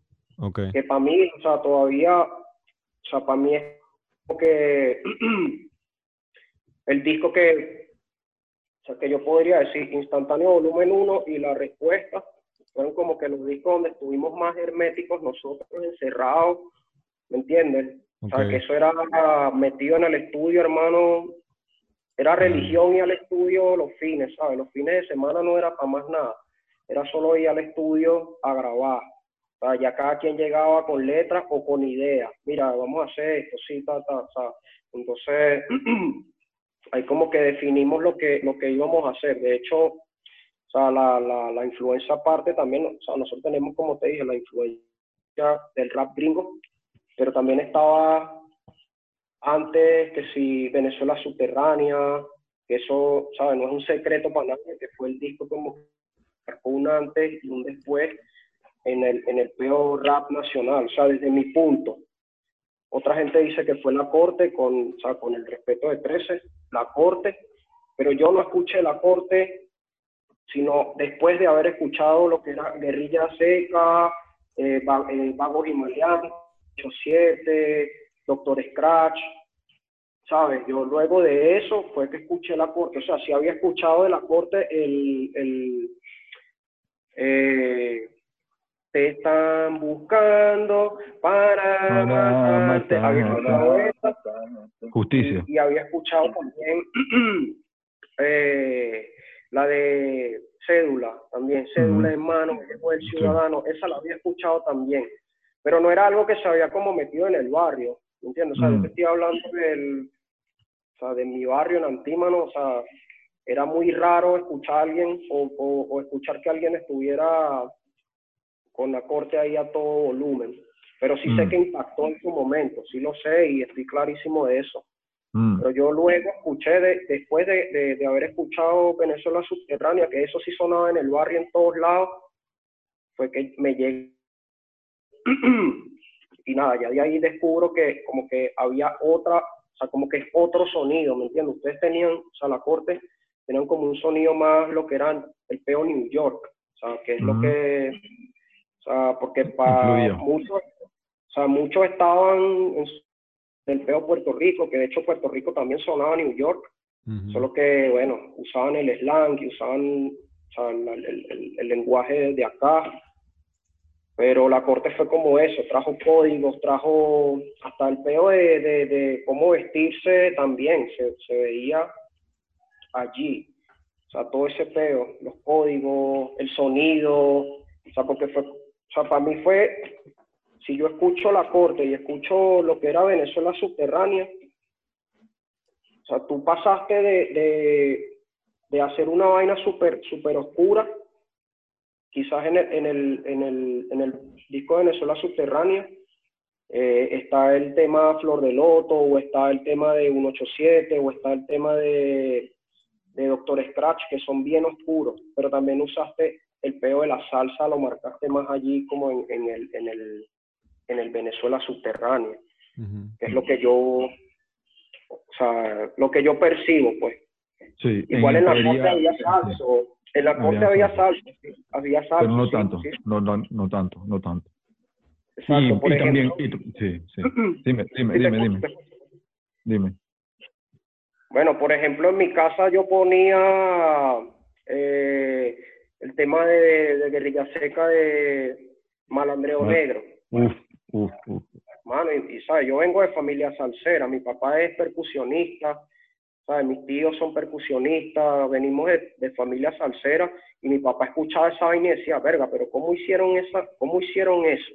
O sea, mm. ¿cómo estos panas hicieron que sonara los Lebron Brothers ahí y lo transformaron. O sea, era como el tema que, que, quizás marcó un pelo más el malandreo negro. Oh, con el pelo salsa. Sí, sí, sí, sí, totalmente, totalmente. Em, que, lo que te iba a decir es que el, eh, cuando una cosa es como que darle una pista salso a la corte y otra cosa es darle una pista salso a vagos y maleantes o a grilla seca que quizás la salsa era como que era eh, eh, en el caso de los vagos era como parte de identidad casi que más importante que, el mismo rap, pues entonces como que iba, los resultados son obviamente diferentes, eh, también está, en, en, Venezuela subterránea no está café, tostado y colado, ¿no? ¿Sí? Claro. Eh, luego está también en Papidandeando, luego están Papidandeando en el disco Los Vagos, pero está, hay dos versiones, la primera versión está en Venezuela subterránea, ¿no? La primera, que es brutal. Mm, la primera versión es rachísima, ¿no?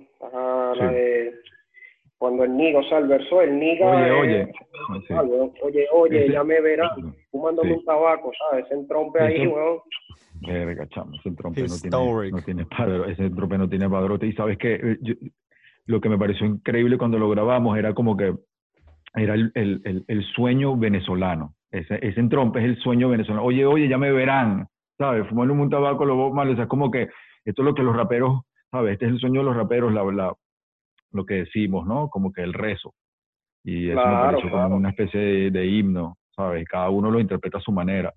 Porque luego creo que yo estoy en la, en la de Papirandeando, o yo no, yo no recuerdo cómo, cuál es que está ahí. En la segunda versión, en la, segunda, sí. que aparece eh, Gucci. Gucci. Gucci. Chamo, que... Ese flow de Gucci es bien malandro, ¿viste? Esas líricas que se lanzó ahí a mí siempre me parecían increíbles. Como que yo creo que quizás una de las primeras canciones eh, del hip hop venezolano que tenía, esa es la que dice un par de años en inglés, ¿no? Sí, sí. Marico, yo estaba así, que verga, este pan de dónde salió? Con ese flow así en inglés. Y bueno, Flor de Loto, Flor de Loto es una canción donde está, o sea, si te pones a ver, está 187, eh, Vagos y Maleantes, 13, Guerrilla Seca, Doctor Scratch, todo es una canción, pana, cantando los coros, todo, eso fue una energía de grabar eso y me recuerdo, es una energía rechísima, pana, cada quien venía, y luego, y luego el Niga eh, transforma la transforma después eh, el coro y hace otra versión al final en su verso. No, brutal, brutal. Eso, eso, o sea, ese disco es el disco, ¿me entiendes? Ese es el disco.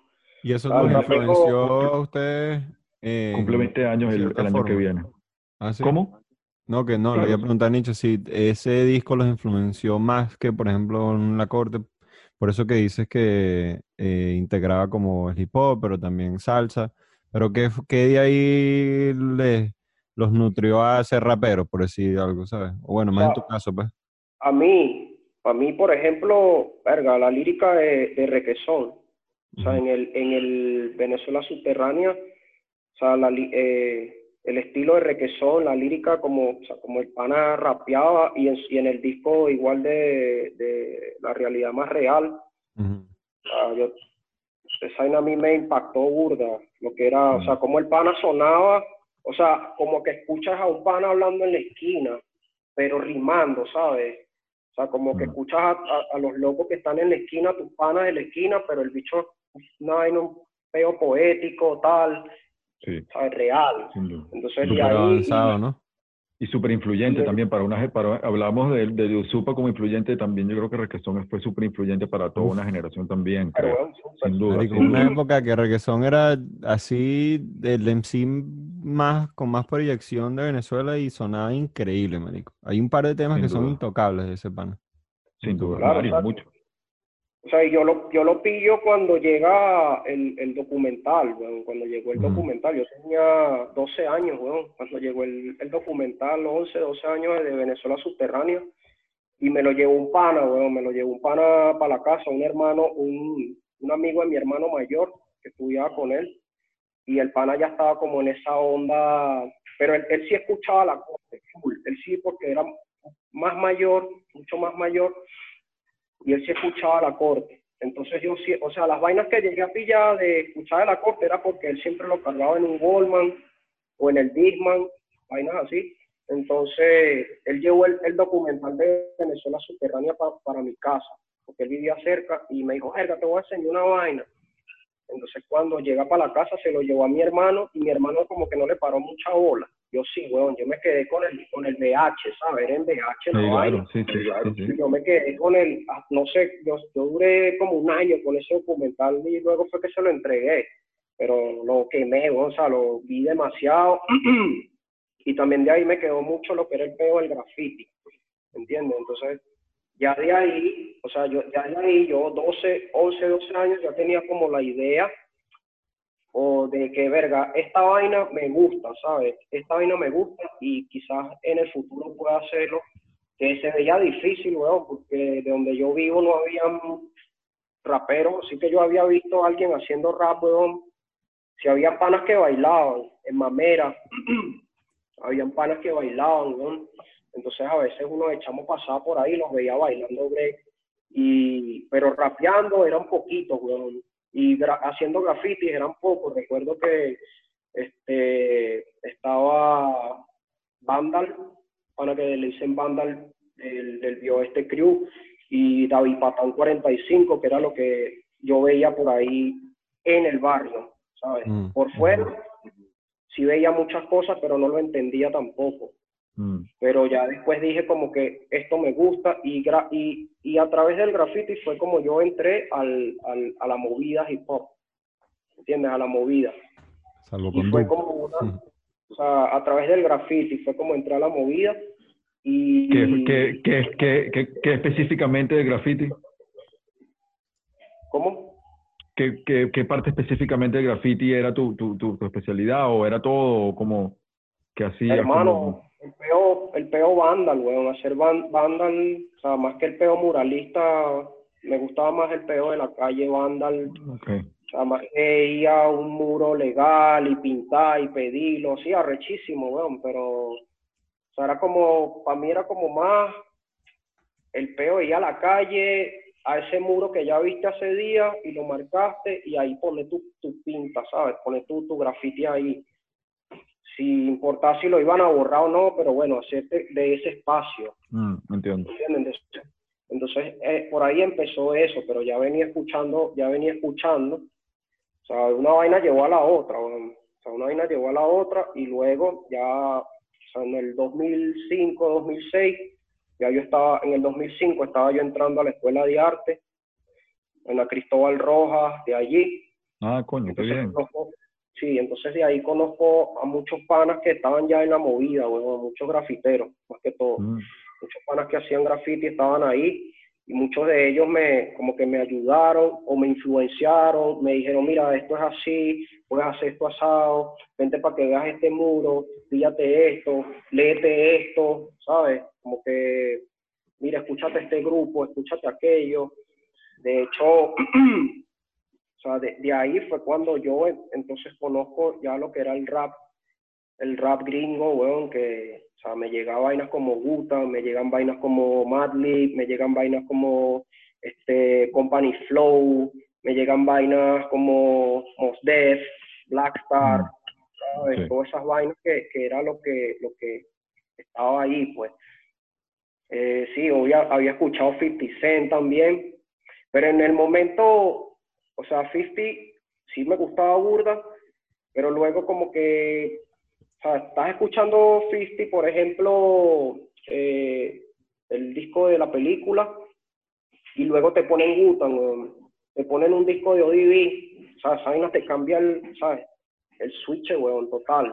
Entonces, mm. para mí me llegó ese peo, me llegó el, el disco de, de ODB primerito. Primerito me llegó el, el, mejor, Es el mejor, es el mejor para mí y yo estaba como loco, donde luego me llegaban vainas que si MOP, me llegaban vainas que si Big Pong, eh, Terror Squad, toda esa vaina me llegaba a través de pana, porque estaba esa, eh, estaba como esa, no sé si cultura de compartir música, o sea, de, de, de, que iba a casa de pana y te llevabas un pendrive y te metía un poco de música ahí, perdón, o sea, y, ese, y en ese tiempo yo no contaba con internet, weón. Yo no tenía en mi casa como que una fuente de internet y tenía que recurrir a revistas para poder saber de qué trataba esto o aquello.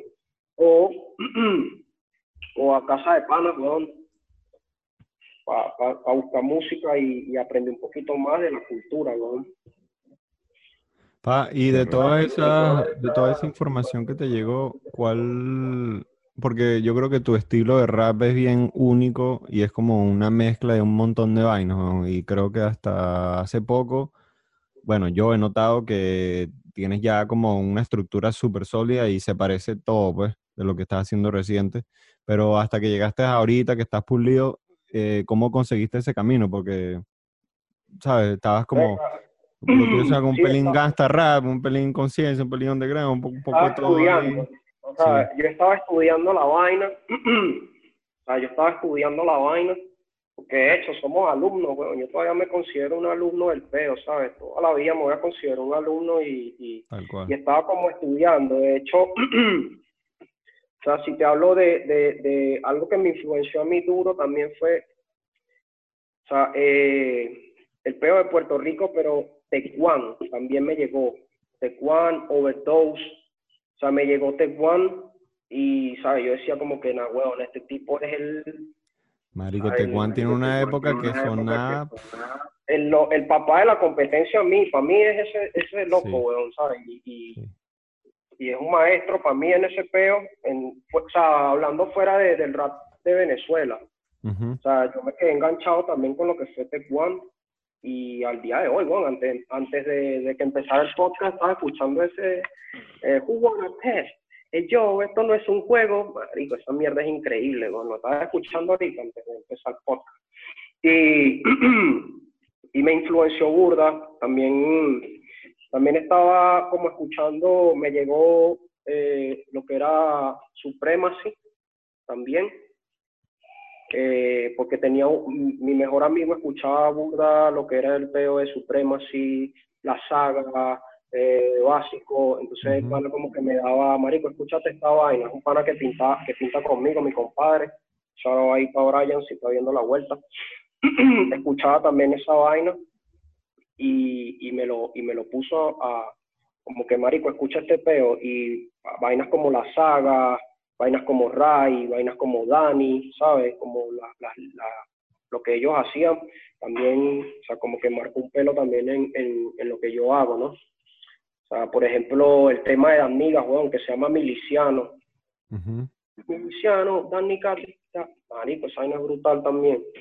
Entonces ya de ahí como que, ajá, esto es lo que estaba sonando en Venezuela, el peo, en Venezuela, latino, teníamos ahí, eh, ya veníamos Venezuela subterránea, pero ya cuando yo empecé a rapear, o sea, ya Guerrilla Seca, por, por, decir, por decirte algo, o tres dueños ya eran, o sea, ya estaban en, como en otro, en otro level, ¿me entiendes? Como que estaban ya que si haciendo películas, que si eh, quizás Guerrilla que estaba un pelo más en el peo mainstream, que ya estaban incursionando en otros ritmos, entonces ya yo quería escuchar otra vaina, ¿me entiendes? Entonces yo dije, no, este, me fui como escuchando un pelo más de vainas oscuras. ¿entiendes? Entonces ya los, los panas me pasaban que si vainas de Onyx, que si vainas de Micro, que si, ¿sabes? Todos esos, todos esos peos oscuros de, de, de Cannibalox, que era rap más, o sea, más, pelo más oscuro, pues. Y, las vainas la, la influencia esa, como ese sonido oscuro, tuvo tuvo repercusión pues en lo que hiciste y lo que hicieron después que sí con Cruz Level y ese como esa era pues que crearon, ¿no? Exacto, exacto, sí, sí. es, es, que nuestro primer disco o, lo que es la respuesta al segundo disco, la gente dice que tiene mucha influencia lo que era Company Flow. Entonces nosotros estábamos escuchando full también Company Flow y sentíamos que había que hacía falta algo, weón, en, en, en la, en la escena, weón, ¿entiendes? Porque todo el mundo estaba viendo siempre lo mismo, lo que siempre pasa, weón, siempre hay monopolios dentro, del, dentro de la movida, siempre hay como que monopolios. O ponerte un ejemplo, weón, eh, siempre eran los mismos tres grupos que tú veías en Tarima, por ejemplo. Ibas a un toque y eran los, siempre los mismos tres grupos. Entonces ya tú dices como que, que la dilla, yo también quiero escuchar otra vaina, y bueno, para mí, como te dije, fue una necesidad, o sea, narrar desde, mi punto. Creo que eso le pasa a muchos raperos, pero desde mi punto de vista, como yo veo el barrio, a lo mejor no todo el barrio era siempre un muerto o vender droga, sino también habían otras cosas que, que habían que, que tocar, Claro. ¿Cómo que más o menos? ¿Cómo que, como, que más o menos? Me pillas ahí, bueno, bueno, como por ejemplo hay vainas positivas también dentro del barrio. Por supuesto, sí, sí, sí, pero me gustaría hablar de eso un poco. Exacto claro, como las cosas positivas, a lo mejor habla de la gente que, que, está, que está joseando, que está luchando en el barrio y luego se supera, ¿entiendes? Buenísimo. Entonces, ese tipo de cosas, los chamos que están en, en, el barrio y a lo mejor para pa, pa, que no se para que no se vuelva un delincuente, weón. Superarse, este, superarse. Eh, muéstrale el graffiti, muéstrale el rap, ¿entiendes? Creo que es una vaina burda importante que dice el Niga en el, en el, en el documental de Venezuela Subterránea. Dice algo como que, o no, no, fue, no sé si es el Niga o el Gurú, pero dice algo como que nosotros tratamos de, de, de, enviar la violencia, pero por la música. Mm. Entonces, esa vaina, ¿sabes? Y, quizás yo no diría que yo envío quizás violencia, pero sí trato de, de tocar temas a veces fuertes que mucha gente no, no lo hace. Entonces, por ejemplo, ahí tenemos Caracas sucursal del caos. Por ejemplo, es uno de nuestros temas que la gente más se sabe, pero es eso porque toca un, un, lado de Caracas, el lado sucio de Caracas, pero también mm. te da como una esperanza, ¿sabes? Que a lo mejor no todo el, no todo el, el caraqueño es malo. O sea, pues yo digo, o sea, Caracas te amo tanto como te odio, ¿sabes? Una dependencia, pero a la vez como que, no, huevo, no, estoy saturado de Caracas, pero igual no, no sé, quiero estar ahí porque de ahí es donde me nutro, ¿me entiendes? De ahí es donde me nutro para que mi música sea lo que es. Capto. Entonces, Capto. eso. Transformar, y o sea, la creación de, de esos estilos, creo que fueron, como dices tú, fue como una eh, como vieron como el espacio, ¿no? Y, o sea, lo estoy tratando de entender así desde mi punto de vista porque es como hay un espacio de, de hacer algo que no existe aún y que si tú te lo tomas personal, puedes crearte como tu propia esencia que, que es como, como apegada pues a lo que tú eres, sin, como, sin reinventarte y, y meterte en otros canales que quizás no son personales, ¿sabes? Como que no, no es como el, el, el verdadero yo, por decir algo, ¿sabes? Entonces creo que Claro. eso se nota ahí y eso es como algo que cada artista eh, le cuesta, weón, como conseguir ese canal específico de- del lenguaje que el cual puede como identificarlo. Pero, pero creo que ahí es donde está el, el power de la vaina para todo. Todo eso es independientemente de rap de todo, es como individual. Sí, ¿sabes? sin duda, sin duda. Exacto. Exacto. Y eso se nota, Claro, porque- se nota en lo que vienes haciendo. tú pues. escuchas, weón, o sea, si tú escuchas, o sea, yo, nosotros sonamos rudos, sonamos pesados, pero no porque quizás estemos hablando de una canción de que matamos 500 tipos, ¿entiendes? Sino de otra, de otra manera, entonces Ujú. Ahí se nota la esencia, se nota de que hay, hay, hay hip hop, weón, hay rap, nosotros somos hip hop, o sea, yo soy hip hop. Yo me vivo esa vaina, weón, o sea, me paro en la mañana y, y estoy pensando en eso. O sea, obviamente hoy en día soy papá de tres chamos, pero el hip hop está en mí todavía, ¿me entiendes? Y me, y me ha costado full como que hacer ese, ese, ese, como que ese balance, ¿no? Porque al principio cuando estaba dándole al, al graffiti, al rap y la vaina, pum, este, a los pocos años fui papá, entonces ya no era como que eh, estar en el estudio o ir a pintar cada vez que me diera la gana, sino era estar en la casa pendiente y trabajar, Cambió la cambiar, situación, llevar- Exacto, cambia totalmente. Entonces, cambia hoy en día mi hija, mi hija mayor tiene 11 años, la mayor tiene 11, entonces Mm, como que era otra responsabilidad. Entonces ya no era, weón, de que solamente iba a chambear para comprarme latas de spray. ¿Entiendes? Era trabajar porque había que comprar pañales y hacer mil mierdas más, weón. Que, que bueno, hoy en día estoy agradecido por todo eso, weón, que son, que son enseñanzas de la vida y son coñazos que tú tienes que darte, ¿no? Para que o sea, Claro. eso te ayuda a Claro. forjar, weón, a madurar en, en muchos aspectos y a ver, y a ver la vida de, de, de- de otro punto, weón. O sea, yo lo veo así. mm. Puede ser Y que el graffiti te dio eso, te dio ese salvoconducto también, como de la estructura, de... Bueno, el, el graffiti, sí, el graffiti, o sea, me, me conectó, weón, me ayudó a conectar también con, con, con mucha gente y, y aparte, o sea, me ayudó como a, a encontrarme, weón, realmente. ¿Sabes? Porque si, si, te, si te digo, weón, la mayoría, yo vengo o sea, de Antímano, weón, y es un, y es un barrio jodido, weón, peligroso de, esa- de donde yo vengo.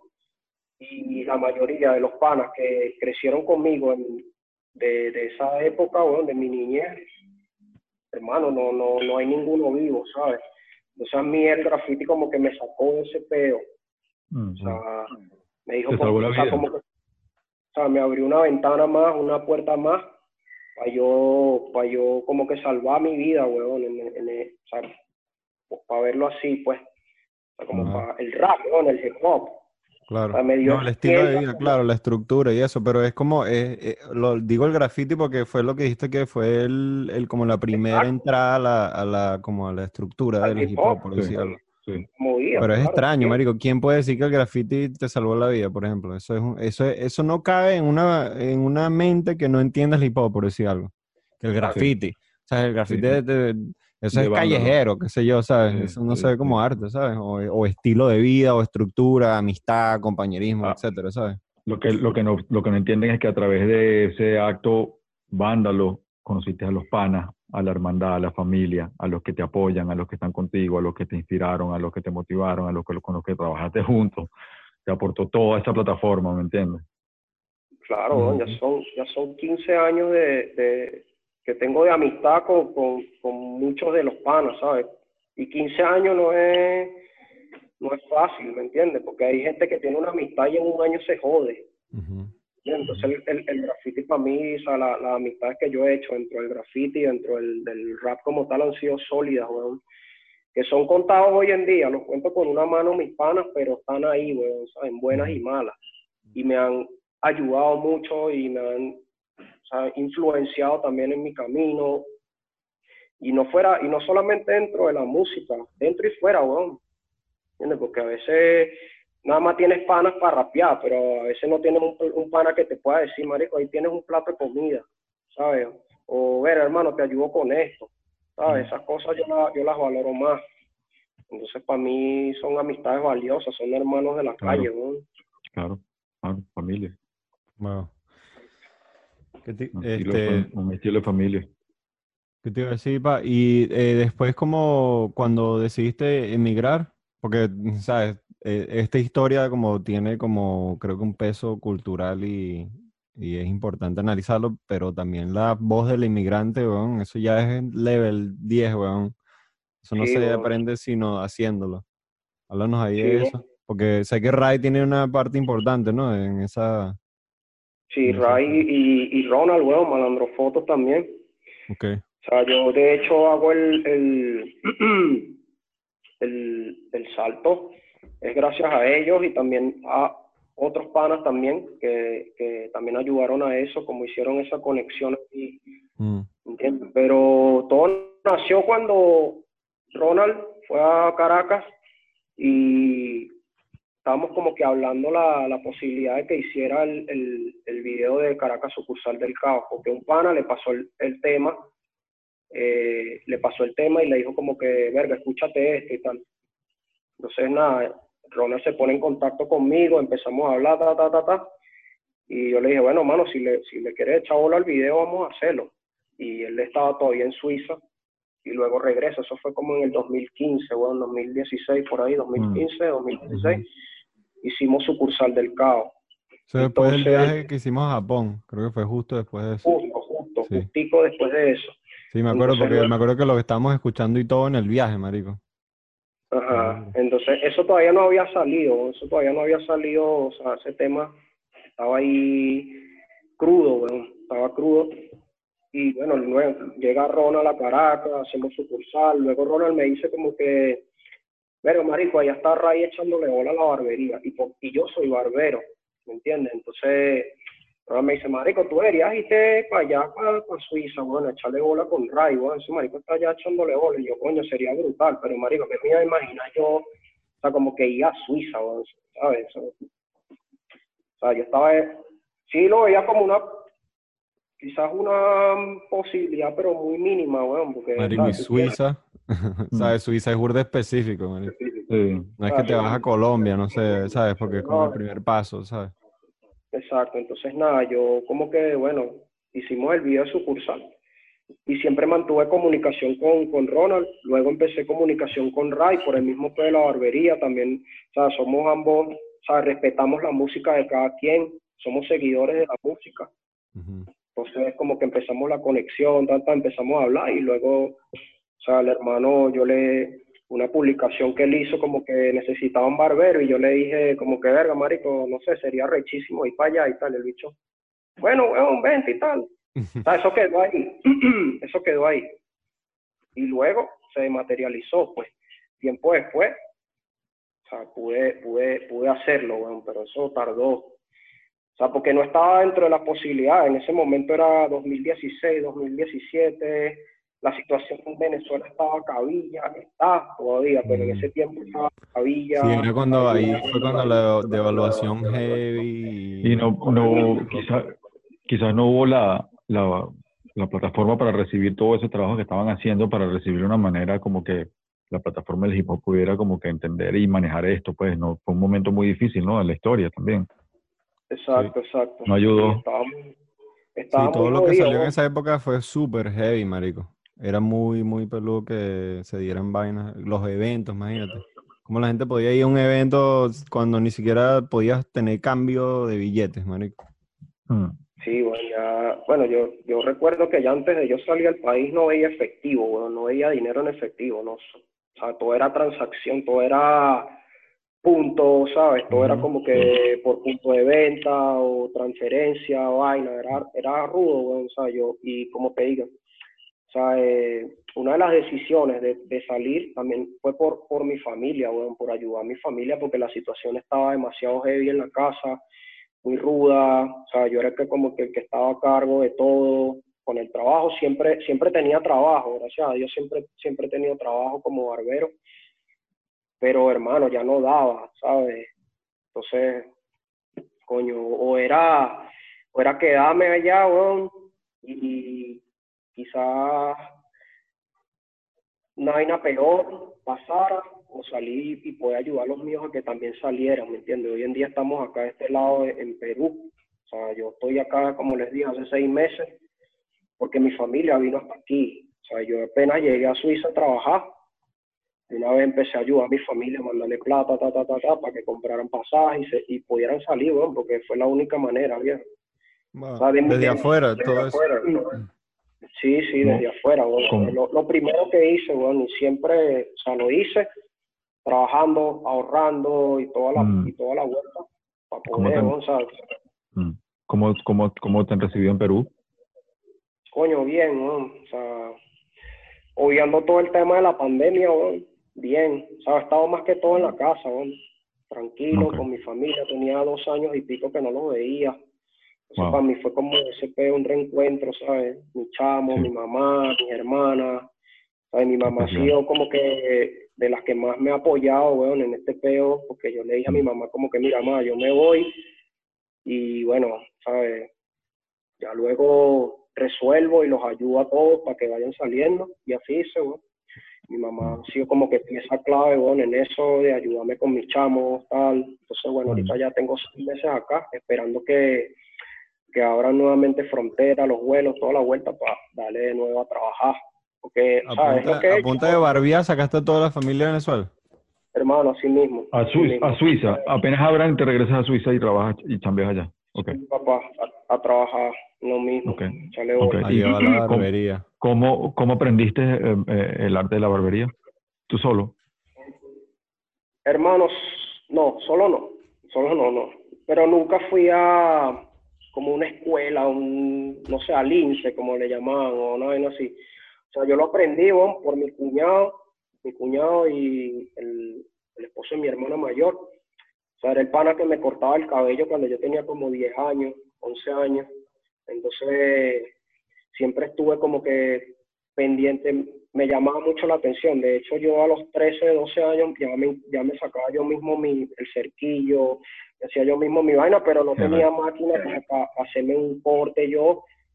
Entonces, como que bueno, cuando pude, te hablo del, como en el 2010, weón, compré una máquina, 2009, compré una máquina y empecé a darle en la casa con los panas.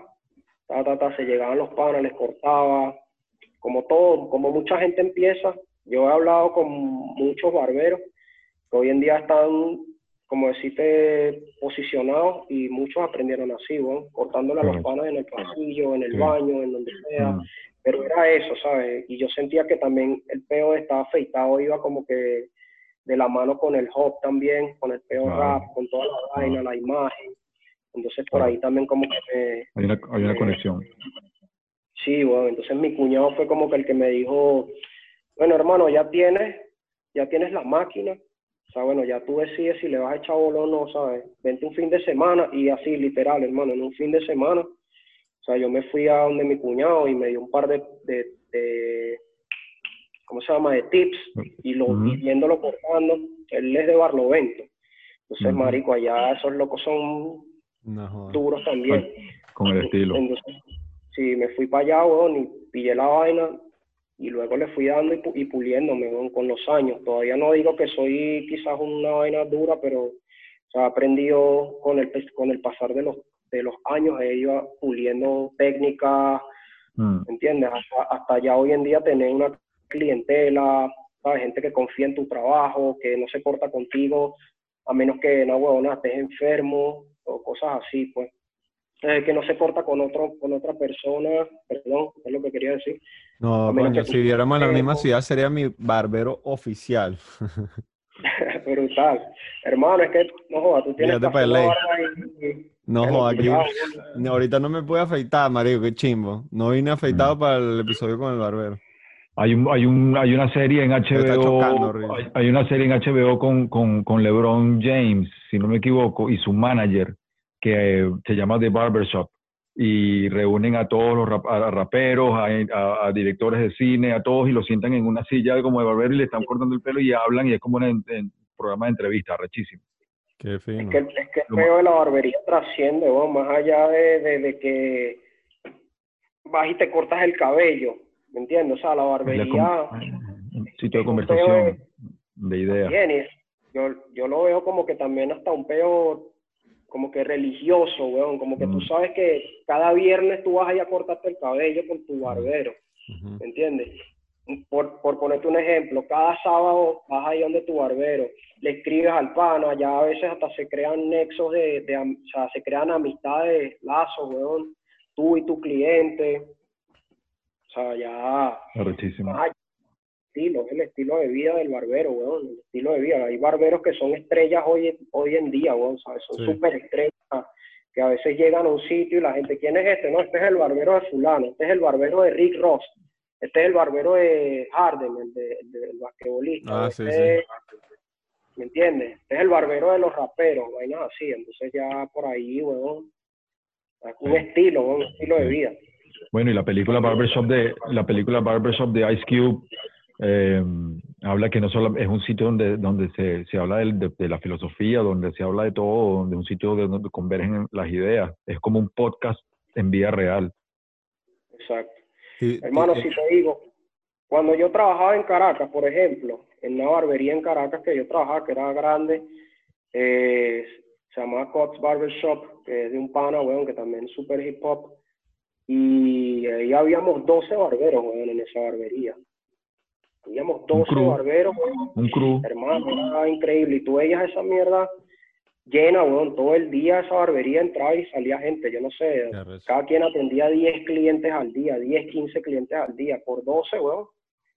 Era Sí. un montón de gente ahí, weón. Entonces, y había gente que hacía cola, weón, esperaba dos, tres horas. A veces yo estaba full ya llegando y ya estaba full, Sí, ¿me sí, entiendes? sí. Entonces, había gente que me esperaba, weón.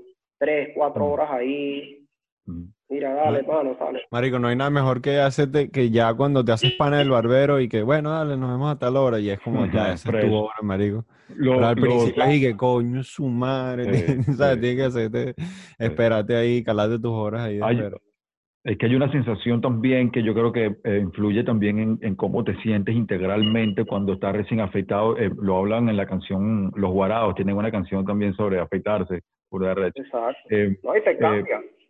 eh, te cambia, por lo menos cuando eh, yo me, me, pues, me empiezo a poner así, como que empieza a crecer la barba, eh, hay como una actitud en mí, cuando yo eh, me recién afeito, cambia todo mi ser, Sí, cambia mi ser, cuando sé que estoy alineado aquí, es como que, ¡pum! Claro, una vaina psicológica, dígalo. ¿no? te, te sube la autoestima, ¿no? la vaina de, de estar bien fresco, hermano, así mismo, así mismo. Sí, sin Pa- duda. bien sea para el diario, o bien sea para salir en un video, o bien sea para lo que sea, te cambia, la, te sube la autoestima cortarte el cabello, weón, te hace sentir Ah, para un video que es esencial. confianza. O sea, Coño, no puedes ir al video sin afeitarte, marico, eso es esencial. Es más, yo he, yo he grabado videos así con el mismo Marlon. Y que bueno, mañana vamos a grabar. Ah, hay que hacer preproducción hoy. No, no, hoy no, porque me voy a dar viaje. Yo, coño, marico. ¿sabes? Y es como, uno.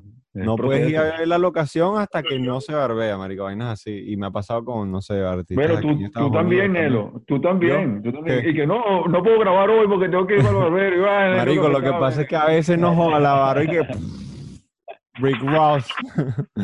Parezco homeless así que marico, hoy no quiero hablar, marico, todo deprimido así porque no me cortaba el pelo. Lo bueno es que yo me Y- sé cortar. Sí. Y es arrecho también como la barba, a partir del 2012, ha ha agarrado como una fuerza dentro del hip hop también que no había antes. ¿Sí o no? ¿Sí o no? Sí, la barba con, con, con Rick Ross, eh, toda esa influencia fue heavy y ahorita es como que Ese statement. Normal. Creo que Rick Ross, Rick Ross fue uno de los que más la, como que la marcó, weón. ¿Sabes? Tú ves la barba, la barba de Rick Ross es reconocible a, a Y la de reconocer a Cal- lengua.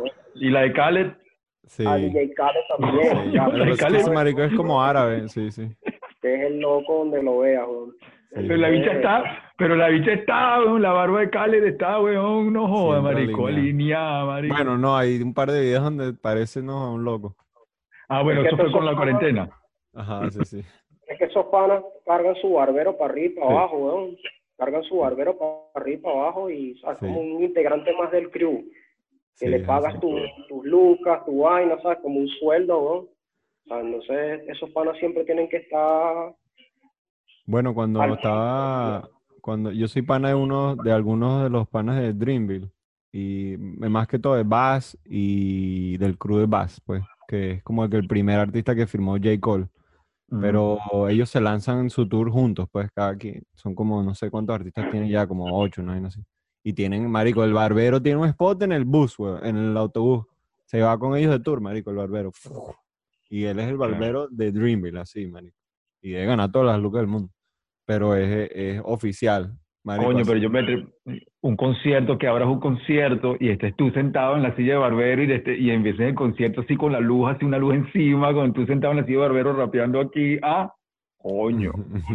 Es brutal, aunque sí, eh, aunque creo que eso ya lo hicieron, eso yo creo que ya Sí. lo hizo Marlon. Creo que lo ¿Quién? hizo Marlon. Ah, sí, ¿verdad? Marlon. Ah, bueno, no, para aportar el disco, por supuesto, claro. No, no, sí, pero lo hay hizo- que hablar de eso. No, él hizo En un live, así. Sí, Él la hizo en una Ah. presentación de, del disco de serio, weón. sí. Y arrecho. creo que fue en, Maracay. Que lo Y estaba la silla de barbero en, en Sí. el centro del... Qué arrecho, Tenía, Qué bien. sí, tenía Una silla sillas, old school y todo, sí. qué arrecho. No sé si qué fue en. Maracay o fue en, en el Teresa, ¿no? En el, en el Teresa Carreño, Creo que fue en el Teresa Carreño y todo. Creo, creo. Pero él, él lo hizo, pues entonces como que... Ah, no, no, sí, es verdad, no estaba claro. no puedes pensar, no, no, ¿crees que vas a innovar? Ya Marlon hizo algo. Ya Marlon lo hizo.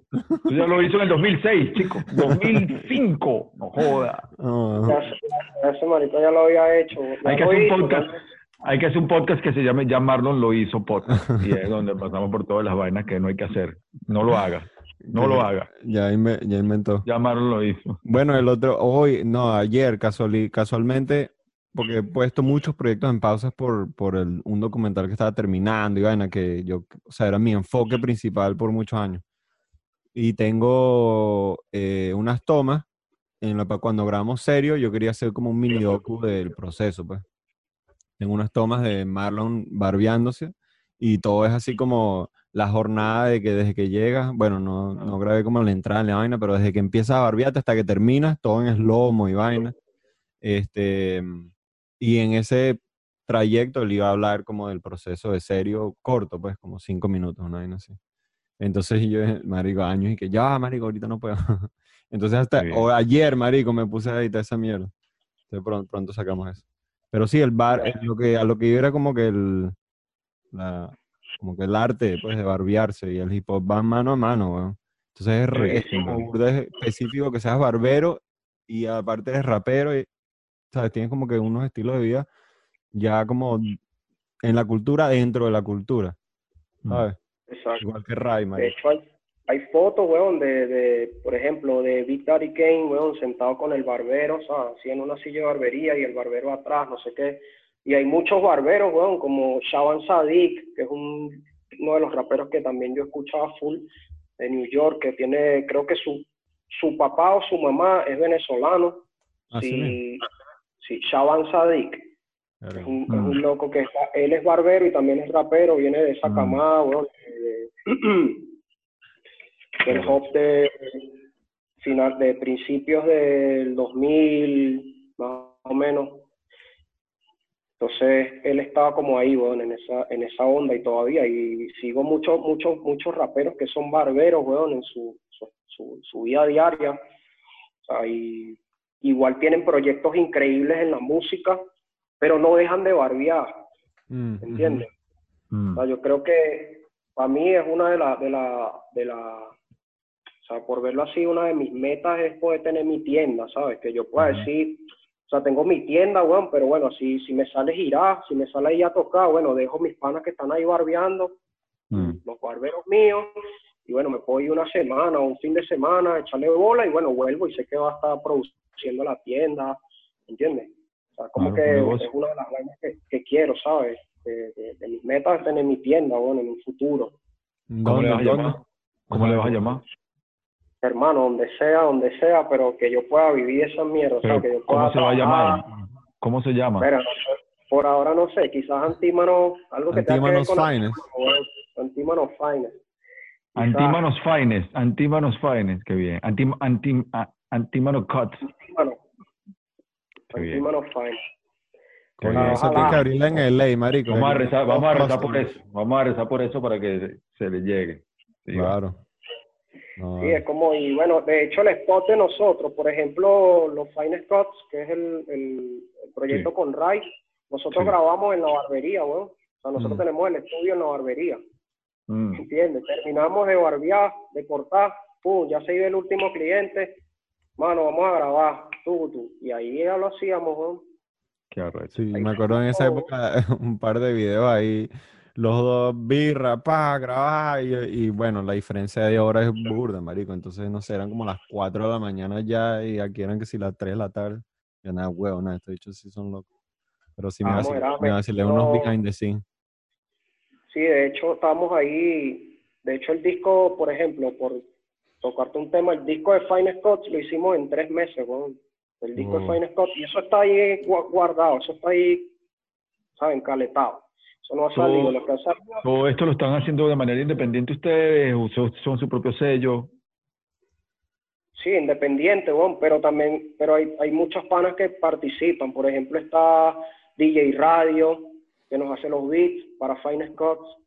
Eh, tú, tú- tú- tuviste la oportunidad de hablar con Radio en el podcast de eh, Sabor y Control, DJ Radio. Sí, Eh, sí, claro. Está Pedro Latrea, que lleva los, Claro. el, Ujú. el pedo del máster, la mezcla, el máster del, del disco, Mm. ¿entiendes? O sea, el arte, sí, y tratamos como que conectar con panas que están en la misma sintonía que nosotros, Mm.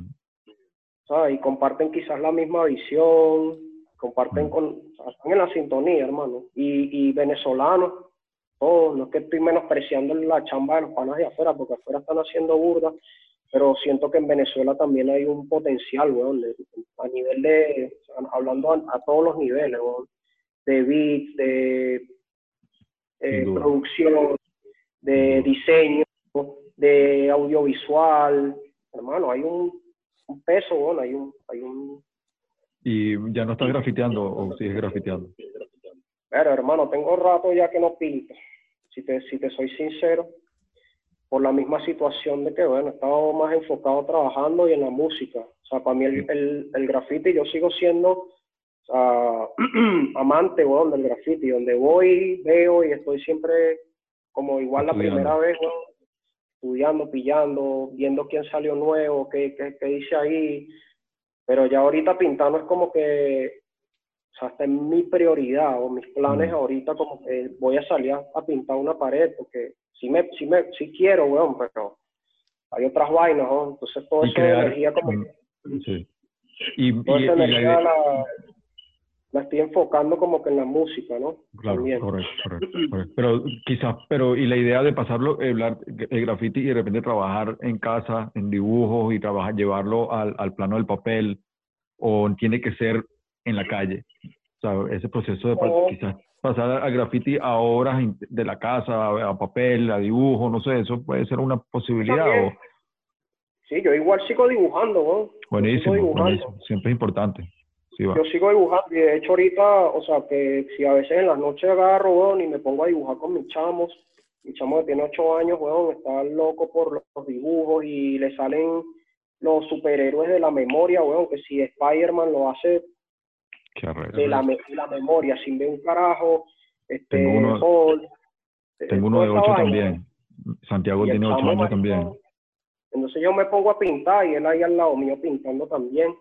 Sea, como que se ve lo que hago y le gusta, pues, y también lo hace. Ah, qué bien, qué bien. Sí. Son, son tres Pero- chamos. ¿Qué edad tienen? Sí, tengo tres. 11, 8 y 4 años el más pequeño. Qué bien, Bueno. qué bien. Felicidades, felicidades. Gracias. gracias. Sí. ¿Tú también tienes tres, no? ¿O sí. trece? Yo tengo tres y tengo una de 20, eh, una, una de 10 y uno de 8 que va a cumplir 9 ahorita en octubre. Bueno, no.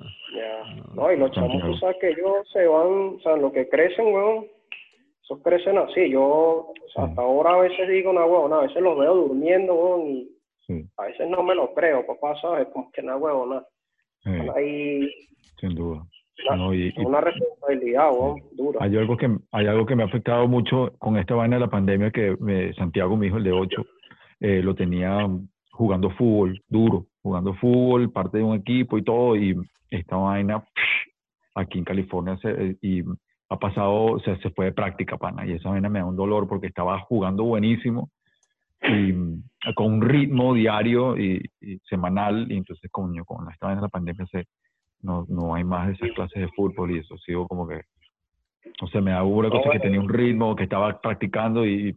ah, ah pero eso lo agarré O sea, de hecho no sé cómo la tengan ustedes allá, weón, pero acá ha estado rudo, que si porque queda a tal hora, ¿sabes? Por ejemplo, a las 6 de la tarde ya aquí no se puede salir, weón, por ejemplo. No, no, aquí no, aquí no hacen eso. Es tan fuerte como en Latinoamérica, California sí tiene como que es, estricto en ciertas cosas, por ejemplo, con la cosa de, de, las escuelas que no han abierto todavía, ese tipo de cosas como eh, nada de eso, este, está empezando una apertura poca, pero de, de, que toque que a las 6 no, no, nada de eso. No, ya sí lo tiene más rudo, marico. Acá estado rudo en Sudamérica, bueno, tienen un hermano, o sea, realmente el tercer mundo, o sea, marcado de pana, bueno, este peo, o sea, a, como yo veo como está la vaina, por ejemplo, en España o en Suiza, que casi todos mis panas están en España y otros están en Suiza, vaina. O sea, yo me meto en Instagram y, y, y veo como que que vaina está pasando a la gente allá en piscina y vacilando y tal, y uno de este lado, marico, encerrado, los domingos no puede salir, bueno, pero, o sea, por una parte me ha servido a mí, ¿entiendes? Porque me he puesto a crear, weón, he estado creando mm. full música, aproveché de grabar un disco, ahorita acá en, lo que ha sido la cuarentena, conecté con unos panas de aquí de Perú que tienen un estudio, mm. o sea, me, me recibieron súper súper bien.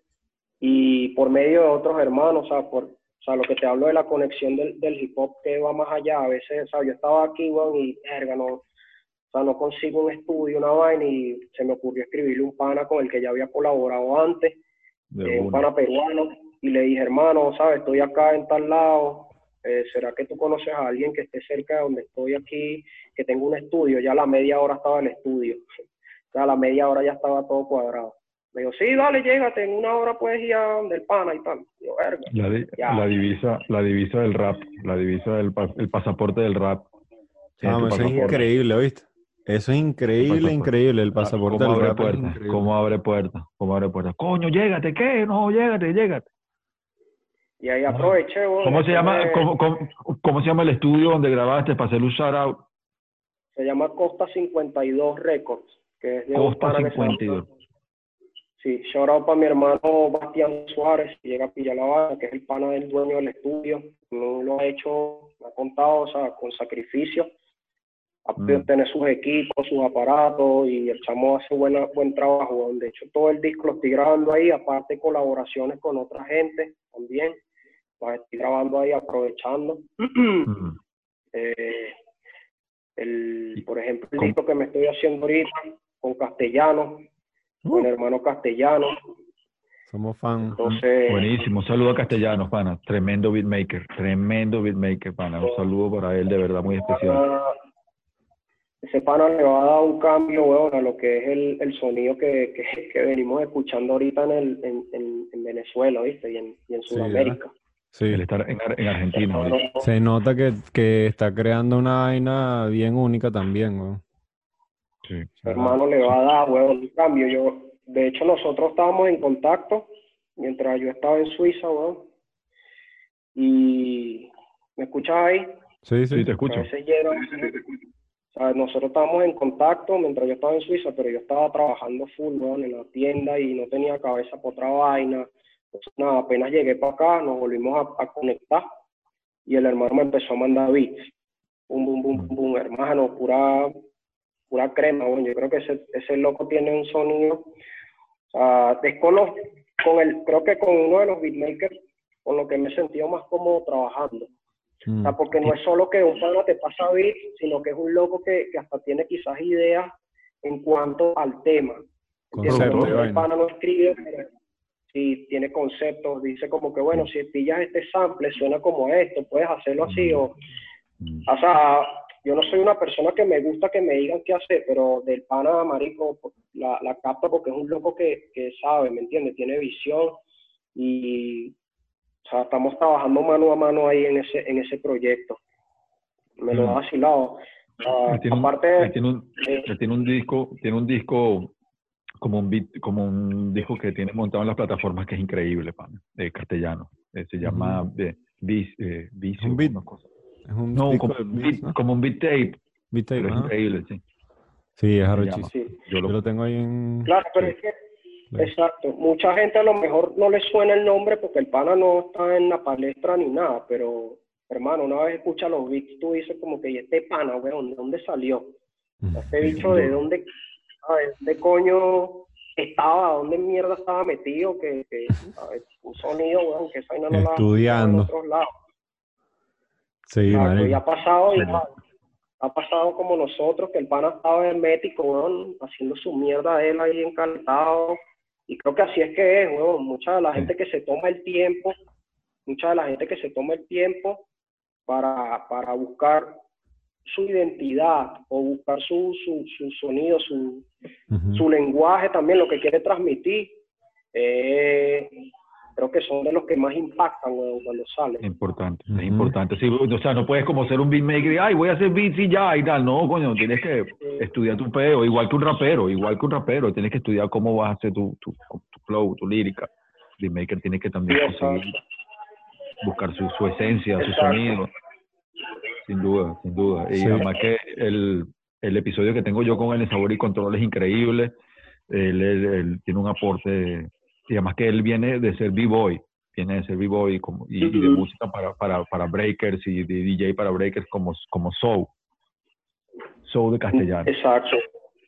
Entiende el ritmo, weón. El pana entiende y de o sea, la los cultura. drums, toda la vaina, batería, el, o sea, el pana está de los samples, las vainas que usa son bien raras. O sea, Mm.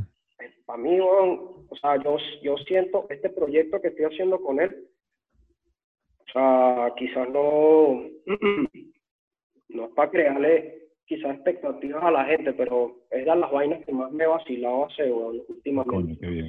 Es de las vainas que más me he vacilado, weón, y, y de pana estoy súper agradecido por, con el pana por, por tomarme en cuenta también para hacer ese proyecto, ¿entiendes? Para trabajar, porque a lo mejor alguien te puede enviar un beat y ya, te manda un beat y ya, pero el pana, o sea, como que vamos a hacernos un trabajo entero, Mm. Productor, productor, productor.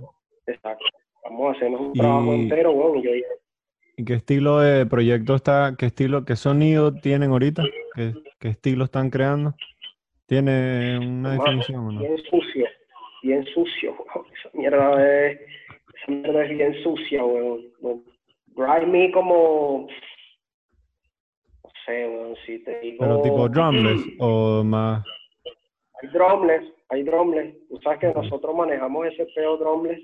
Hay drumless, pero también hay otra, otras vainas. Hay, que, hay un pelo boom bap también.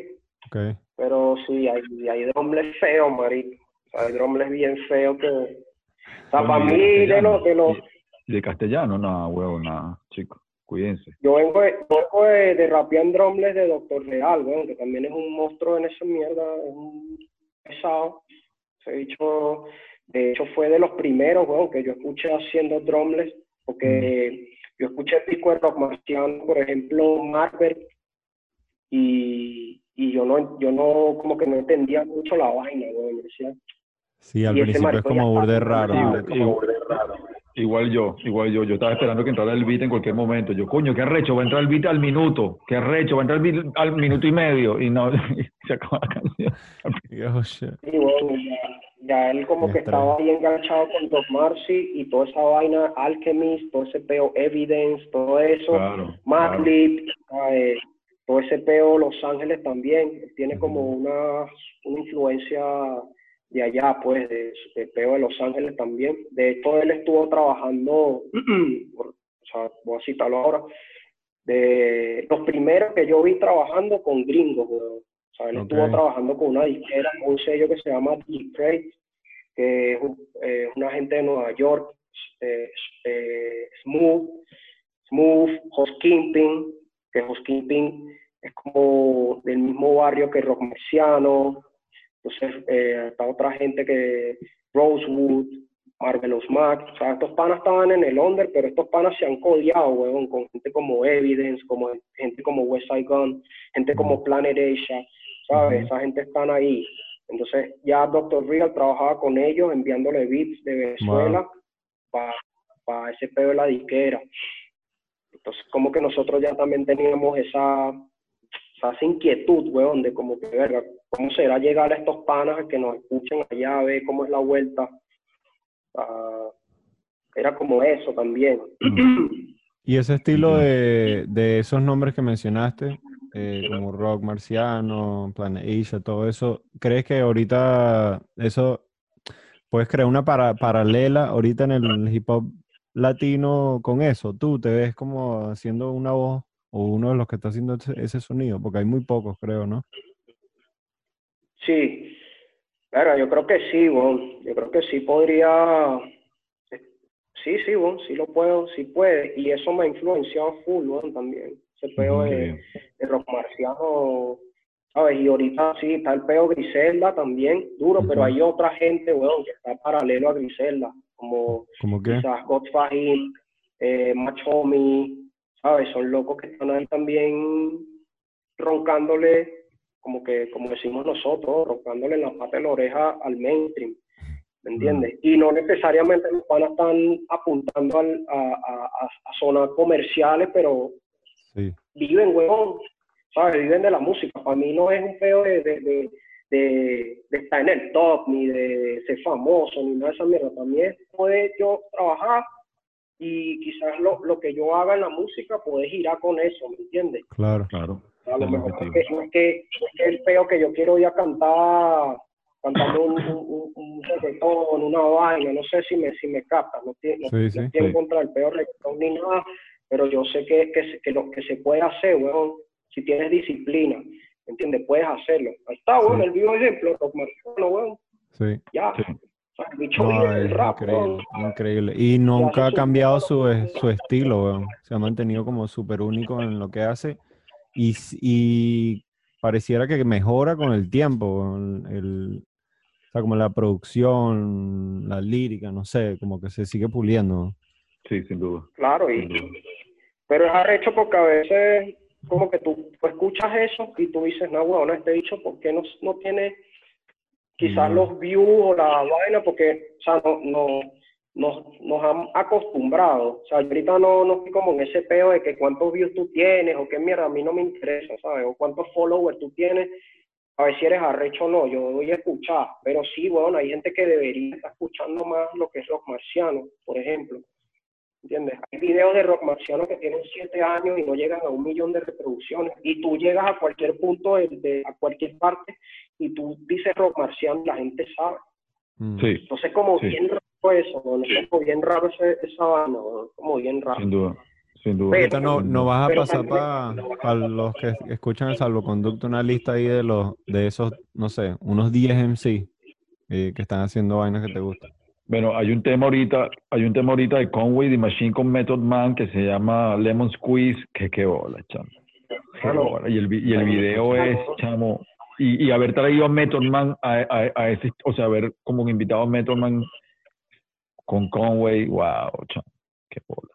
No, sí, eso, es brutal. Eso es brutal. ¿Cómo que se llama el pana que tú pusiste un video en estos días, weón? Tiene un estilo bien, bien único. ¿De dónde?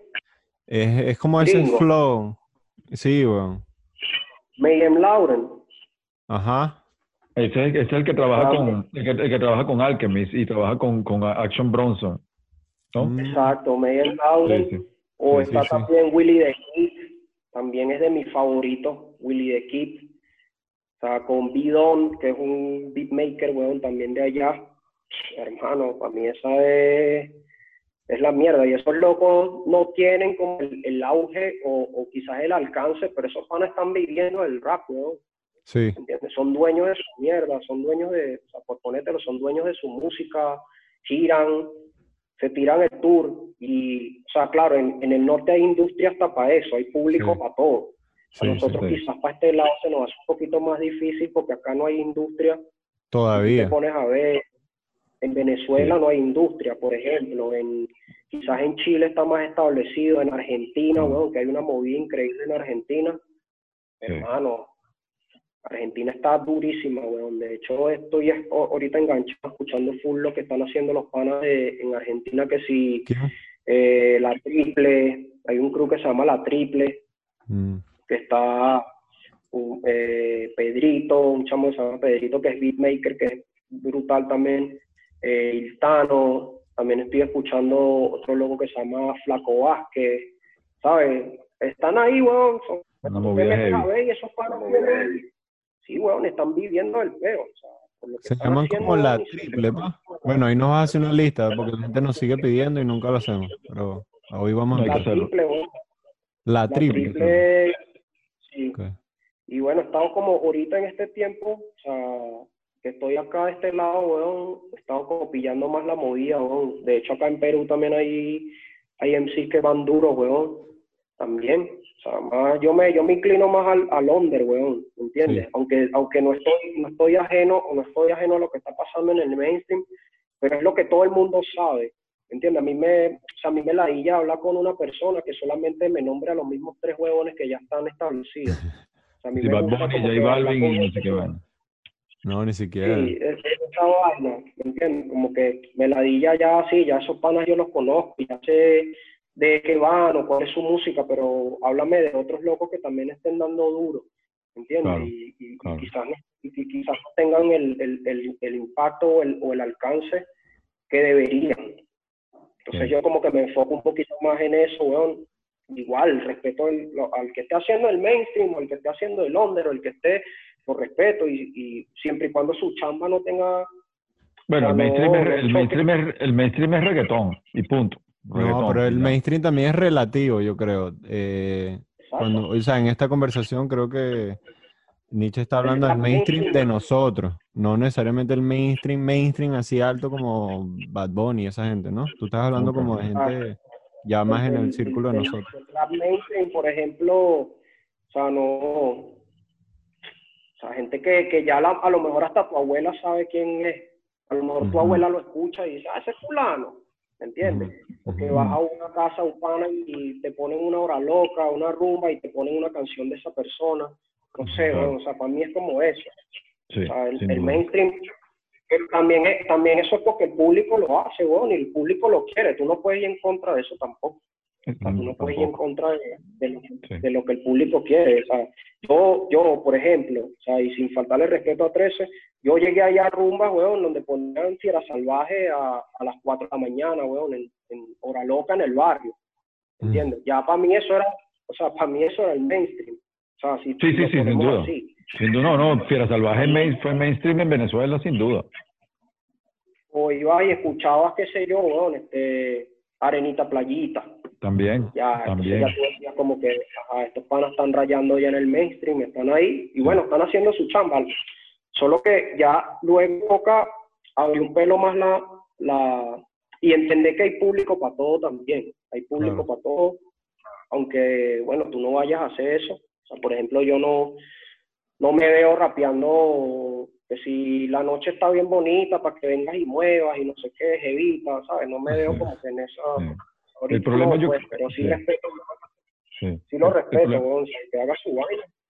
El problema yo creo que fue ya fue la un bueno no, no creo que sea el gran el problema principal pero uno de los causantes que desvió un poco esa atención al rap fue llamar el rap música urbana para que entraran todos estos proyectos de reggaetón y agarraran todo el territorio del rap y no ponerle rap o hip hop y eso fue creo que un, un error eso fue un error porque entonces como que ah música urbana no no no no no no no es rap eh, es hip hop ¿entiendes? Lo que pasa es que no, que eso no sonaba, eso no se ve. Las disqueras habrán decidido que eso no, que esa palabra no, no o- y que reggaetón tampoco funcionaba porque reggaetón tampoco les cuadraba, entonces música urbana, y yo creo que ahí metieron a todo el reggaetón y no hay espacio, y no quedó espacio para los que de verdad, verdad diseñaron esa casilla de la movida en la calle.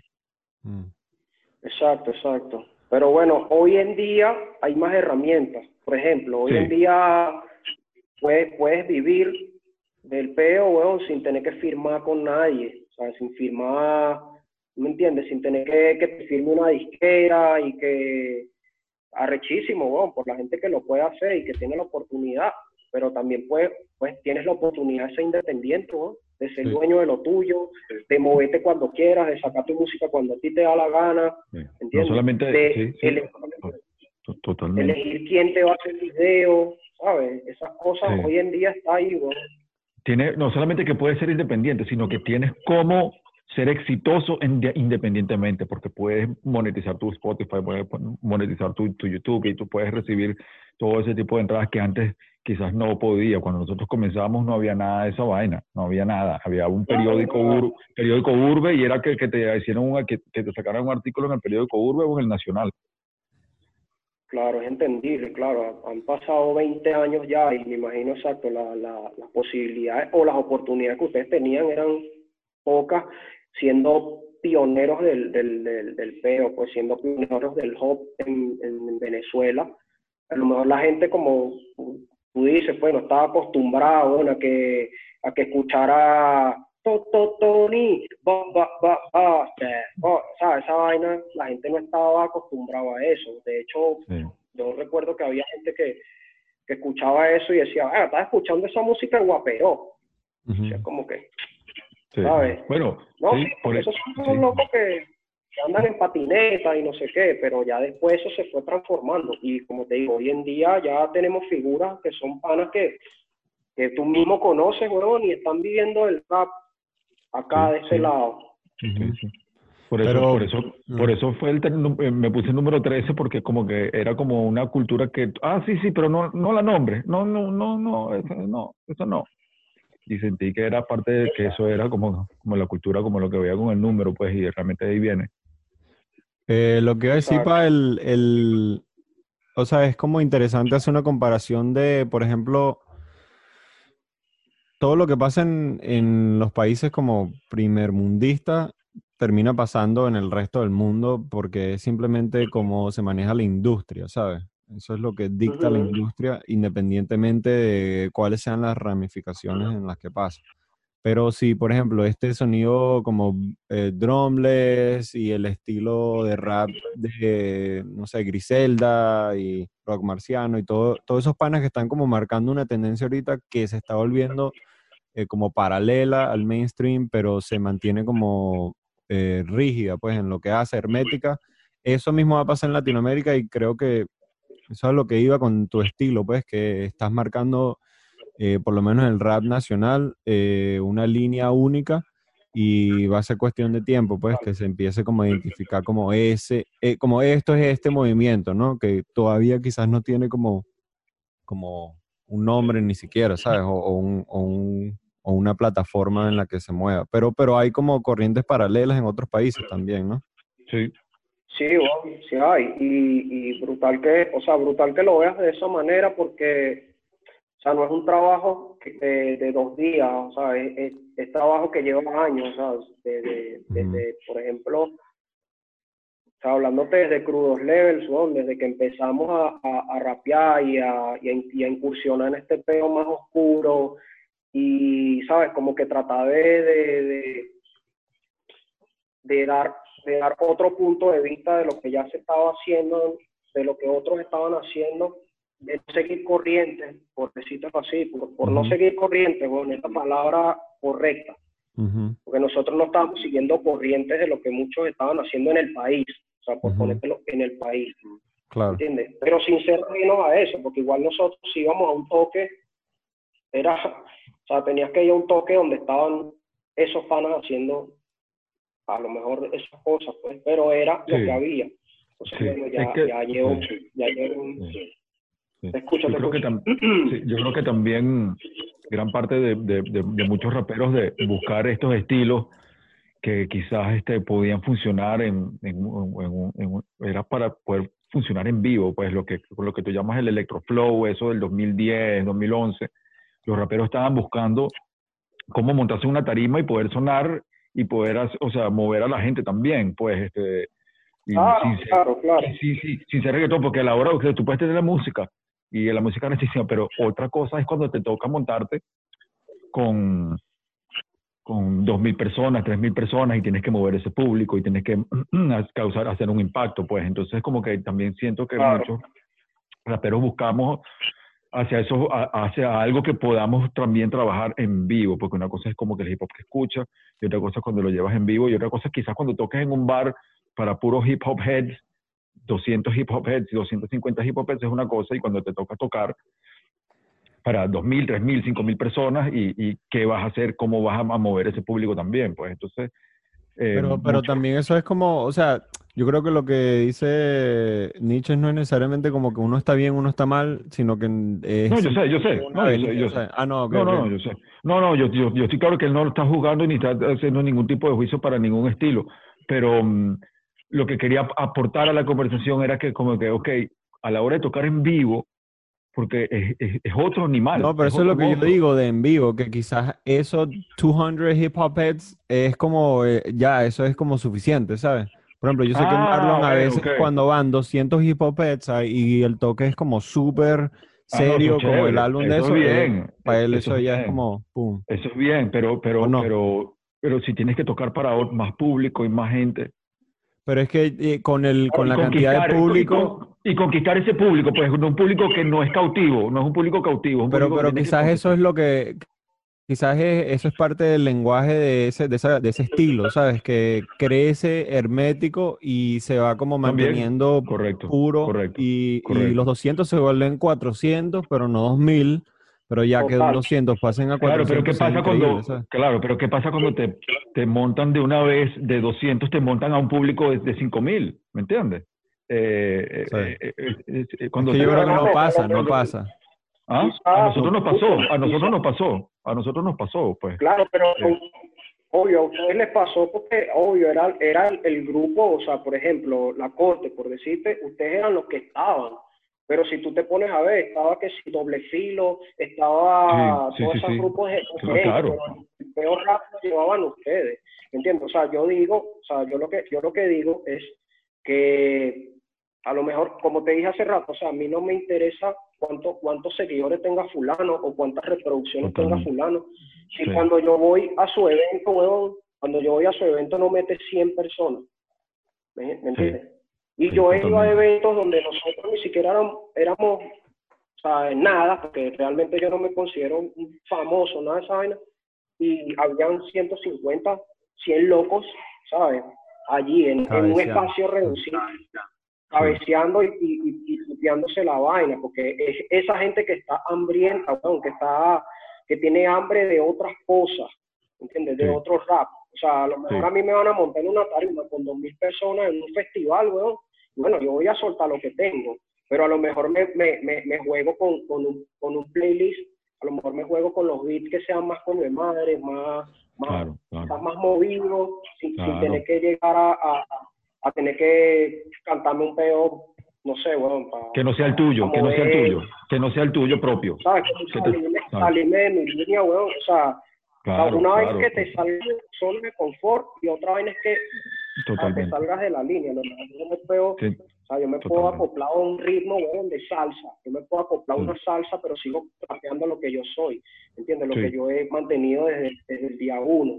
¿Entiendes? Y a mí me gustaría, weón, ¿sabes? Yo, como te dije, mi familia es salsero. Mi papá es salsero, es percusionista, pero tenía la vaina de que, de que o sea, yo toco timbales, weón, yo toco timbales. Yo pude haber sido beatmaker. ¿Entiendes? Yo toco timbales desde que tengo 4 o 5 años. Eres beatmaker. Marico, hay que hacer un video donde salgas tocando timbales, marico. Bueno, mi papá arrecho sale, unos bueno, en el video de, de sucursal del caos. Mi Ah, papá sale tocando un censo, weón, tan, tan, Oh. tan, tan, en la casa. Entonces, coño, o sea, mi papá siempre me dijo como que tú no tienes voz para cantar. Entonces, como, coño, ya, weón. Coño, gracias, papá. Gracias, papá. Coño, gracias. Sí. O sea, tú no tienes voz para cantar salsa.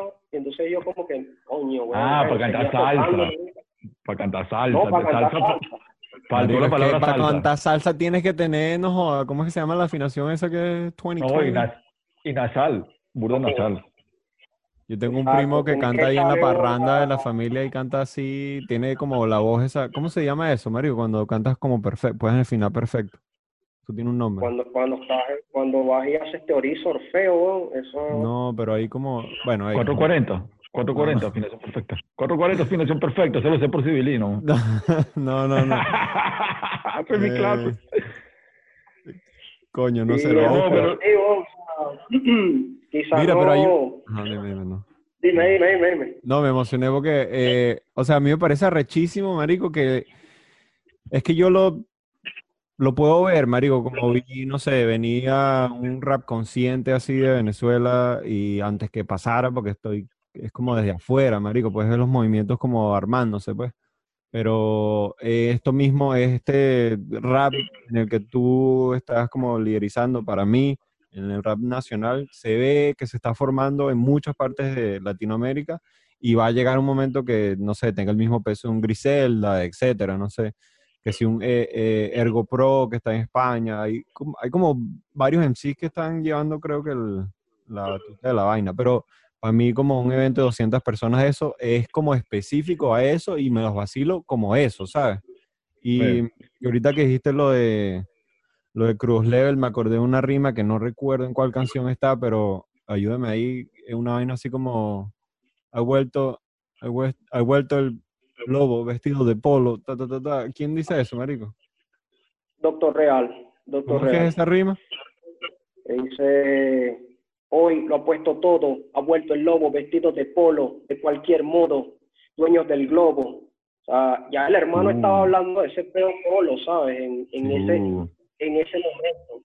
Y ese Qué tema es, huevón, no sé, 2012, 2011, cuando se hizo, 2012, solo que salió después. Años- O sea, ese, ese disco donde escuchaste ese tema, huevón, o sea, ese, ese disco salió tres años después de que Claro. se hizo. ¿Entiendes? Entonces ya, o sea, ya ahí, ahí ya estamos como que, sí, bueno, hablando de las influencias que estábamos, que nos estaban llegando, y- y el estilo. Obviamente hoy, hoy mucha gente en, en Sudamérica entiende el peo polo y entiende todo ese peo por, por otra gente y por otros grupos, pues. Este, pero ya el hermano ahí estaba hablando de eso. También el, el peo, qué sé yo, por ponerte los 5%, Mm, que va también de mano de- del, del hip hop. Ya había hermanos que estaban hablando de eso antes, ¿me entiendes? Entonces, dentro de Crudos también se tocó ese tema, ¿entiendes? No, Mm. quizás no tan abierto, pero sí letal, es de los que más toca el tema 5%, Ujú. ¿entiendes? Marico, yo creo que Entonces, Letal es uno de los mejores eh, raperos eh, nacionales. Eh, hermano, o sea, si yo te digo una vaina, y te lo digo con sinceridad, papá, No, o dilo, sea, dilo, para dilo. mí fue como, para mí fue como una bendición, weón, caer con esos hermanos, ¿me entiendes? Porque para mí, de, o sea, Mike Soria, Letal, Dr. Real, son locos que son lápices, weón, son Sí. pesados, cerebros, ¿me entiendes? Son genios. se ve. O sea, yo tenía el flow, ¿me ¿entiendes? Yo tenía el flow, pero esos hermanos me decían como que, marico, escúchate esta vaina, léete este peo, ¿sabes? O sea, son locos que se, se meten más a investigar. Entonces yo como que de ahí agarré esa onda con los hermanos y em- empecé a entender un montón de cosas más. Y para mí es una bendición, weón, haber caído con ellos en ese, en ese crew, que lo formamos y tal, pero está con ellos, weón, ya está con ellos, o sea, para mí hasta, no sé si una competencia, weón, pero era, era muy arrecho estar los cuatro componiendo un tema, weón, porque una rima de este era más arrecho que el del otro, era una Sí. competencia sana que a mí me ayudó, weón, full, como que Mejor. entrenarme, weón, en el largo, ¿entiendes? Se nota, se nota, ¿viste? o sea, como que me ayudó full a entrenar el lápiz, weón, y, y ahí, o sea, y sigo haciendo música con los hermanos, y así yo esté haciendo cualquier otro proyecto por fuera, voy a estar pendiente con ellos hacer música. De hecho, por ahí vienen un par de vainas, que, que nos hemos armado ahorita en cuarentena, que, bueno, lo suelto aquí, pero mucha gente no está clara. Hay gente que piensa que yo me separé de Cruz Levels, cuando no es así, ¿me entiendes? Simplemente yo hice un break ¿sabes? Yo me fui por, por otras razones, weón, tenía que, era la razón de quedarme en el país, weón, o salía a echarle bola por mi familia, ¿me entiendes? Pero nunca hemos perdido comunicación, ahorita estamos retomando muchas vainas, de hecho, mientras yo estuve fuera salió el disco de Cruz Level con Capú, que eso, eso lo habíamos grabado previo a yo, a yo salir, y bueno, nada, cuando yo salí al, como al año, algo así, soltamos el, el disco Modus Operandi, que lo produjo totalmente Caputo, todo ese disco que es una joya, hermano, pero, o sea, no es porque sea un disco de nosotros, sino que lo que se está tocando ahí es un EP, realmente. Pero son temas Mm. precisos, Y la gente no, la gente no lo entiende, weón. Hay gente que quizás no, no lo entiende o no le llega. Pero bueno, está ahí, weón. Está ahí en YouTube, en todas las plataformas para que lo quiera ya pillar, ¿sabes? Fue como que nuestro último chamba, nuestro último trabajo, y ya ahorita hemos retomado y estamos trabajando en más cosas nuevas, weón. Pero manteniendo la línea, papá, manteniendo la línea de la, del liricismo, weón, ¿sabes? El peo lírico, el peo pesado, sabemos como que, bueno, retomado eso nuevamente Sí. y aprovechando el tiempo, ¿sabes? De que yo estoy acá, o sea, ahorita tengo más tiempo para escribir, para producir, o sea, para que me lleguen las ideas, la vaina. Pues estamos todos regados, weón, o sea, yo estoy por acá, Doctor Real está en Dominicana, los otros dos panas están en Venezuela, entonces como que, bueno, ha caído bien la cuarentena, ¿no? Sí, bueno, pero bueno, tenemos las herramientas, bueno, para hacerlo, bueno, vamos a hacerlo, pues a distancia, pero se hace. Mm. Y bueno, nada, en cuanto a lo que dices de, del- de mi estilo, weón, brutal, como te vuelvo y te repito, brutal que lo veas así. Este, y yo sé que, bueno, hay una línea, hay, hay una línea y hay una gente que viene también, weón, dando duro en, en, en, en el rap nacional, weón, y hay, y hay mucha gente que le ha tocado igual que yo emigrar, ¿sabes? Y, y están haciéndolo desde afuera. Entonces, bueno, ahí viene una camada pesada, donde raperos Viene que cultura. te puedo decir un par de nombres más adelante Ajá, que sí, ahí un par de nombres, pues. Bueno, hermano, por allá está mi pana, mi hermano 3M5, que es con quien me estoy haciendo un disco ahorita, también, aparte de lo que, sea, me hice mi proyecto con Castellano, tengo un, disco con 3M5 aparte, y a la vaina con los crudos. Este, hay un pana que está en Colombia que se llama Trejo, que es un chamo que está rapeando duro, o sea, como que el estilo que a mí me gusta, el chamo lo está haciendo está Pirilo también, otro pan de, de, de, de punto fijo, que está en Colombia ahora. Ahí son panas que vienen dando duro, 40, 47, también es un hermano de los Peques que está en Colombia. Mm. son hermanos que están ahí y eso va a reventar, weón. dentro de poquitico eso va a reventar porque se están dando, se están alineando los, los planetas para que esa vaina pase. Mm. ¿Qué tema de, qué tema del disco? Disculpa, disculpa que te interrumpa. ¿Qué tema de Venezuela subterránea para ti es como para ti, para ti, para ti persona, es, es- fue el más influyente para ti? Hermano, para mí, eh, Malandreo Negro. Ya, dime Negro, uno, dime uno, dime, dime uno. Verga, Flor de Loto, weón. Flor de Loto. Porque podría decirte 187 también, o Name Face, también es No, brutal. ese es bueno, ese brutal, demasiado. es brutal. Ese, es- ese es mi favorito. 187 o Name No Face, sí, es mi favorito también, pero para hablarte, o sea, para, para Que ponerlo te haya afectado a ti, que te haya llegado a ti como tu, como tu, tu, tu lenguaje y tu, tu, tu estilo, pues. Flor de Loto, weón. Flor Sí, de Flor Loto de es el tema, es el tema Desde, ahí. desde Caracas se transmite en el área una hectárea de latinos Venezuela subterránea. Venezuela subterránea. ¿Quién escribió ese mierda Habla claro, 13. Creo, creo que, o sea, creo que lo fuimos moldeando entre todos, pero estoy seguro que Requesón tuvo algo que ver ahí, seguro, seguro que Requesón lo escribió. Estoy seguro, no recuerdo, chamo, eso fue hace mucho tiempo, pero sí sé que lo construimos ahí y, y como que fue, fue difícil llegar con un coro, pero luego después creo que, si no me equivoco, habrá sido Requesón. No sé, no sé. Pues eso Ok. suena más o menos a reggae. Yo creo que suena Reque, yo creo que fue. él. Creo que, creo que yo creo que es el que de ahí.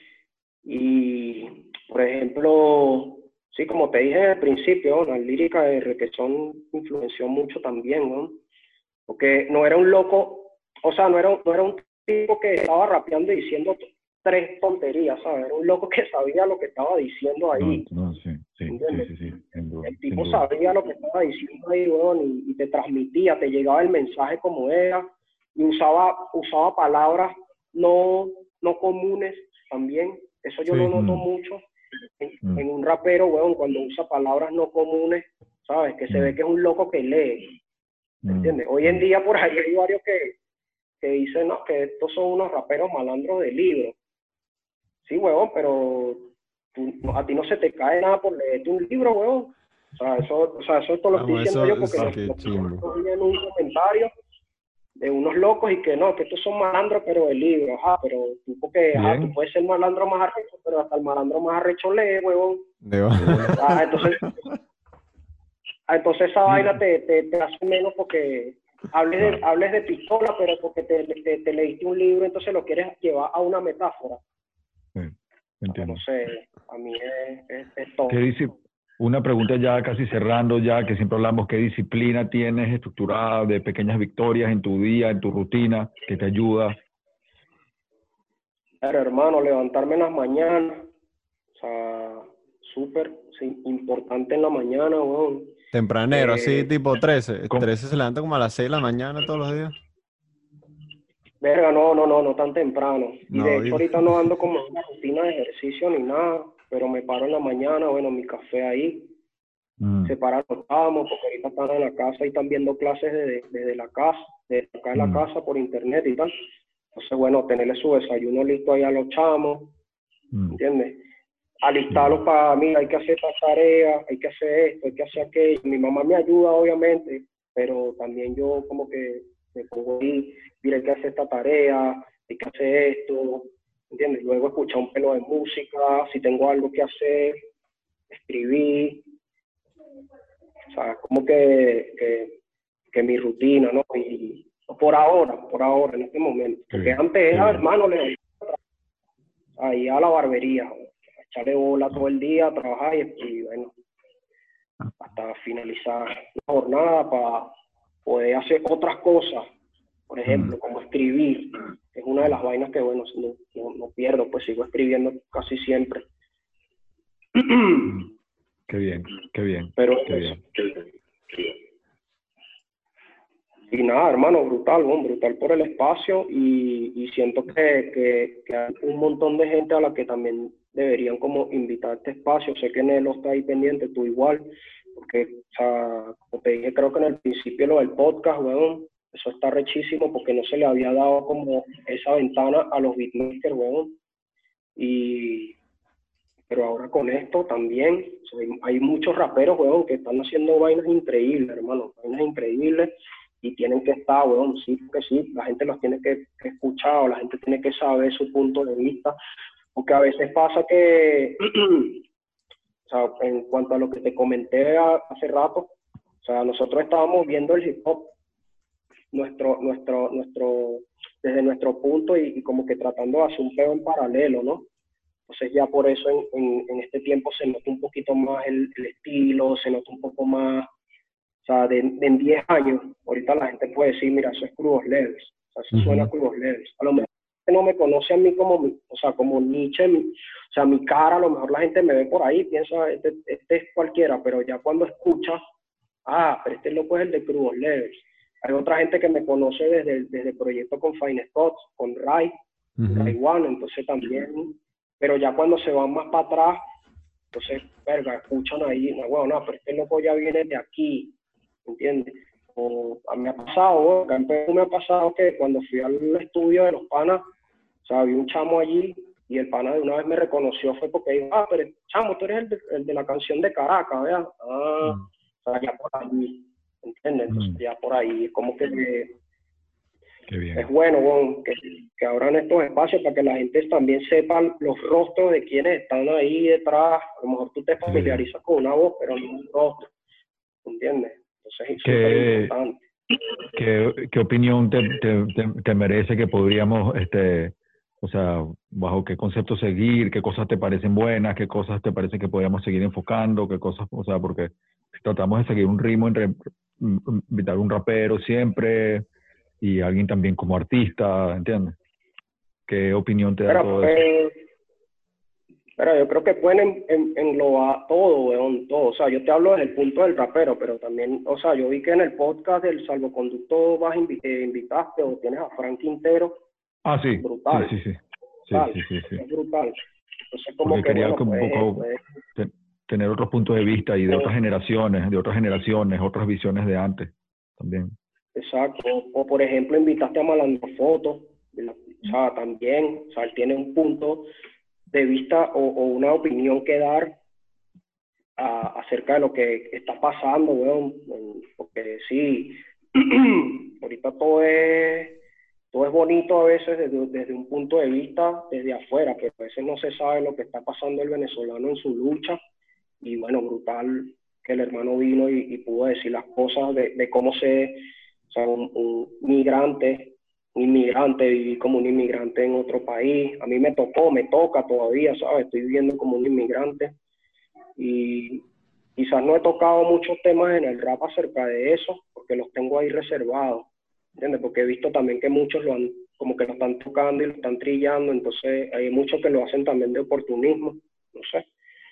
Pero bueno, o sea, ya todo tendrá su momento. O sea, ¿me ahí. entiendes? Todo tiene su momento. Sí, sí, sí, sí. Por ahí escuché mm, eh, un video que soltó a Capela que decía, en mi hombro llevo, llevo el peso de mil, de millones de inmigrantes. Yo, coño, qué arrecha, no esa línea de mierda, qué arrecha, la partió durísimo. Eso está, eso está brutal, ¿no? Eso está Oh, brutal. Eso Qué está bueno, qué bueno. Hay gente que la toca, por ejemplo, como, quizás como Randy Acosta, que tiene 15 años tocando el pedo de, de cómo ser un inmigrante, weón. ¿Me entiendes? O sea, para mí es de los, de los, de los locos que tiene esa, esa insignia en, en, en Latinoamérica, nuestro rap, weón, Randy, de, de ese estilo, weón, y, y se lo respeto full. De hecho, a mí me gustaría hacer un- con él, porque tenemos eh, buena relación con él, acerca de un tema de eso, ¿me entiendes? A lo mejor Randy quiera conmigo hacer un tema de las cosas que yo hablo, pero bueno, vamos a ver qué fluye ahí. Qué buena ¿entiendes? Pero combinación. para mí es, sí. O sea, Coño, hermano, es no había eso, pues. pensado eso. Sí, Randy es como el... Él lleva la punta de esa flecha, de, como la Bueno, que- inmigración. y- Sí, bueno, muy, de, muchas cosas. Randy es un personaje muy importante para el hip hop venezolano. Hay que estudiar a. Randy para entender mucho el hip hop venezolano. sí.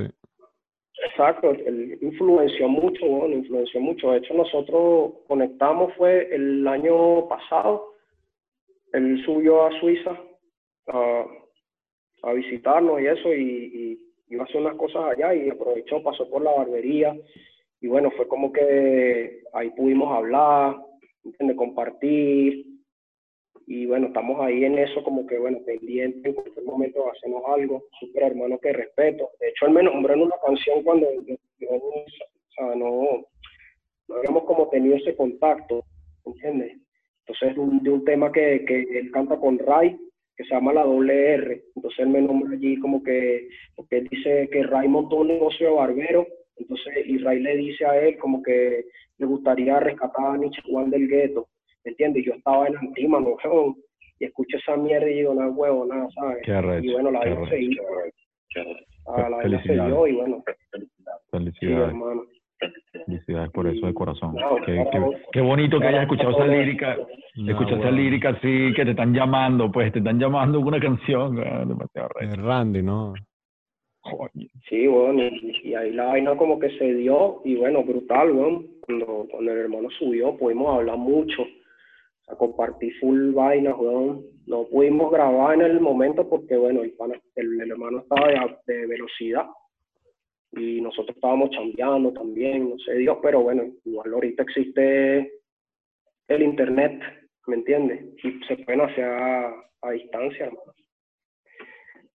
Pero bueno, la- lo importante es la comunicación Estado y el respeto, que es lo más importante, lo valioso para sí. mí. El respeto weón, ¿me entiendes? Por ejemplo, que yo pueda venir a este espacio, por ejemplo, y poder entablar conversación con, con 13 o, y con Nelo, eh, eh, o sea, 13 con toda su trayectoria y Nelo con todo lo que ha hecho también dentro, dentro del, del pro del hip hop, weón, del, del, del rap nacional. O sea, para mí ya también es como un, un punto, ¿no? Y un, sí, un punto, hermano, y un honor también está aquí, ¿me entiendes? Igual, que le igual, abran igual. espacio como, como bueno, ¿no? No, hermano, más bien estábamos pendientes, pues, porque desde que empezamos, bueno, igual tú y yo a veces conversamos de vez en cuando. Y, pero desde que empezamos fuiste así de pana que uno de los primeros y que mierda la están partiendo ya, rechísimo. Keep going. Y para mí eso tiene burda de mérito, pues, porque que te lo diga un pana eh, de pinga, pero que te lo diga un pana que trabaja y está todos los días como esforzándose por superarse, tiene más mérito aún, ¿sabes? Entonces, Claro. yo dije como que no, de una, apenas me dijiste eso y que coño, apenas tengamos un chance, pum, a Nietzsche hay que invitarlo, pues. Claro, Bueno, brutal, es tu caso. brutal. No, Este es tu caso. Agradecido. Y esperamos abrir el. Antimonous Finest en LA. Ah, West Coast, West Coast.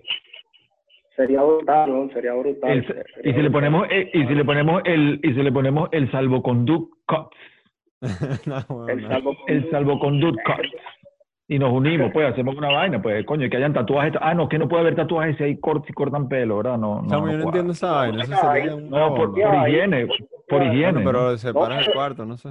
No, sí hay, sí hay ahorita, sí hay Ah. barberías que tienen ese peo, pero tienen su espacio nada más para lo que es Ok. la- la- el tatú, ¿entiendes? Pero sí, sí hay, huevón, se puede hacer, ¿por qué no? Si, se- con- si está en la mente, hermano, si está en la mente, lo puedes manifestar ejecutar. eso. Se puede hacer. Hay que así armar ahí un galpón ahí, pum, barbería, tenemos el tatuaje. No. Tatuaje. Arrechísimo. nos apoderamos de LA. Y sí vamos a montar Claro. ese imperio. Arriba hacemos el salvoconducto. Salvoconduct cuts. Brutal.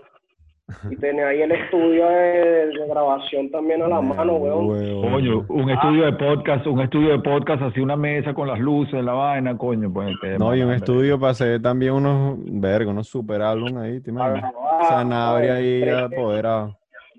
Bueno, Ah, bueno, sí. hermano Sanabria. Tenemos que sacar como- Sanabria, weón. Saludos, saludos, coño, sí, sí, saludos. Siempre le mando saludos, pero nunca me escucha. Entonces yo le digo, no, yo no te mando más saludos, marico. Nunca me escucha. Estoy ocupado, estoy Sí, ocupado, estoy ocupado. Hay que hacerlo, bueno, hay que hacerlo, nada, de que 13 saque al ruedo el MPC y tú se ponga a hacer otra vez esos salsos pesados. Y- Ah, no, no. Bueno, sí el va. Bueno, viene, vienen unas cosas por ahí y, y me alegra conocerte y hacer la conexión contigo porque estoy seguro que vamos a, a hacer una conexión especial y yo creo que es- cosas buenas vienen. Cosas buenas vienen y vienen aniversario, viene aniversario, viene aniversario de, de Venezuela Subterránea, el año que viene cumple 20 años, eso no lo vamos a dejar pasar, eso no lo vamos a dejar pasar, papá. Por favor, por favor, eso no Y lo creo que dejar. vas a, vas a ser parte de eso sí, seguro y vienen después, después vendrá el de Papidandeando, viene aniversario de Monte Carlo, en una cantidad de vainas. Así que Dale, qué bueno, con- qué bueno conectar contigo y conocer de tu trabajo, eh, de tus propias palabras y, mm, y- descubrir que hay como toda otra visión de hip hop este caraqueño que, que se ha seguido cultivando y eso para mí es un gran honor, de verdad, de corazón. Claro, hermano, no, y ustedes fueron como que pieza clave, ¿no? Pieza clave al traerlo, al ponerlo en la mesa, ¿me entiendes? Ya de ahí, bueno, cada quien agarra su camino y hace lo que, lo que puede o lo que se le viene a la cabeza, siempre y cuando lo entienda. O sea, Sí. que vas a hacer locuras, pero siempre y cuando Sí. lo entiendas y lo, y lo, lo lleves a cabo y se haga como es, ¿me entiendes? Y respeto todo. Pueda, pueda, puedes darle, puedes darle otras alternativas, otras opciones a la gente ¿no? para escuchar, porque el mundo de la música es demasiado amplio como para a veces encasillarse en una cosa. Entonces, bueno, tú puedes, tú puedes hacer diferencia. Y ustedes, bueno, ustedes pusieron la piedra, bueno, ahí, la piedra angular, como se llame, ¿cómo se dice eso?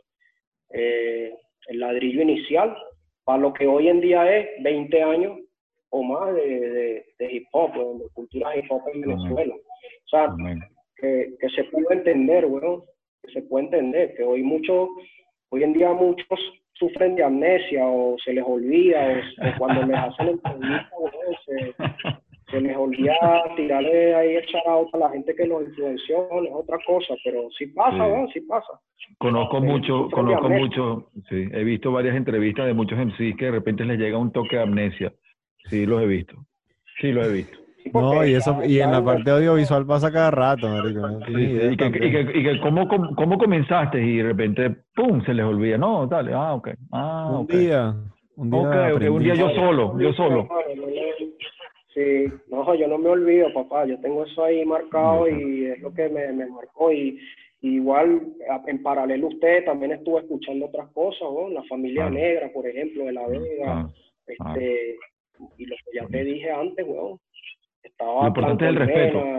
Lo importante es el respeto, lo que tú dijiste, el respeto, man. Y para mí el respeto a todos esos creadores que, que, que hicieron que juntos hiciéramos ese sonido, pues es un trabajo en equipo. Pero respeto, respeto es lo más importante, papá. El respeto es algo que, que tú, tú, lo dices y, y, yo quiero acentuarlo porque puedes decir respeto sí, pero es importante entenderlo como base de nuestro movimiento. Exactamente, hermano. Y así es sencillo, así es sencillo, pana, así es sencillo. Vamos a, vamos a respetar, ¿no? Y, y, consolida y crea una base sólida de respeto, que todos podemos tener nuestros estilos y todos nos respetamos y todos tenemos que entender que cada quien está en su búsqueda, cada quien está tratando de resolver como mejor puede y con, su, con el estilo que quiere hacer.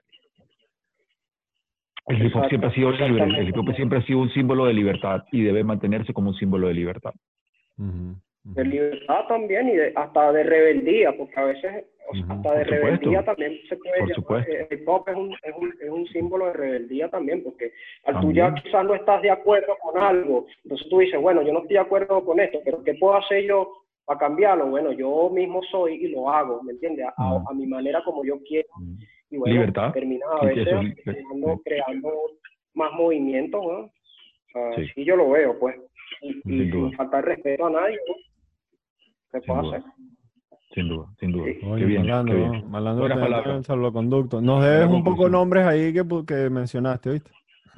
Pero, hermano, te puedo decir 10 rapidito de Venezuela no, no, y quizás... Eso lo, lo, subimos ahí en el... Lo subimos en el... Ah, de manera profesional. Sí, no, claro. ahorita somos ahorita somos un equipo como de 50... Ey, saludos a... Saludos muy especial a Hardline Manu, a Manu que es parte de nuestro equipo que pone ah, los diseños como...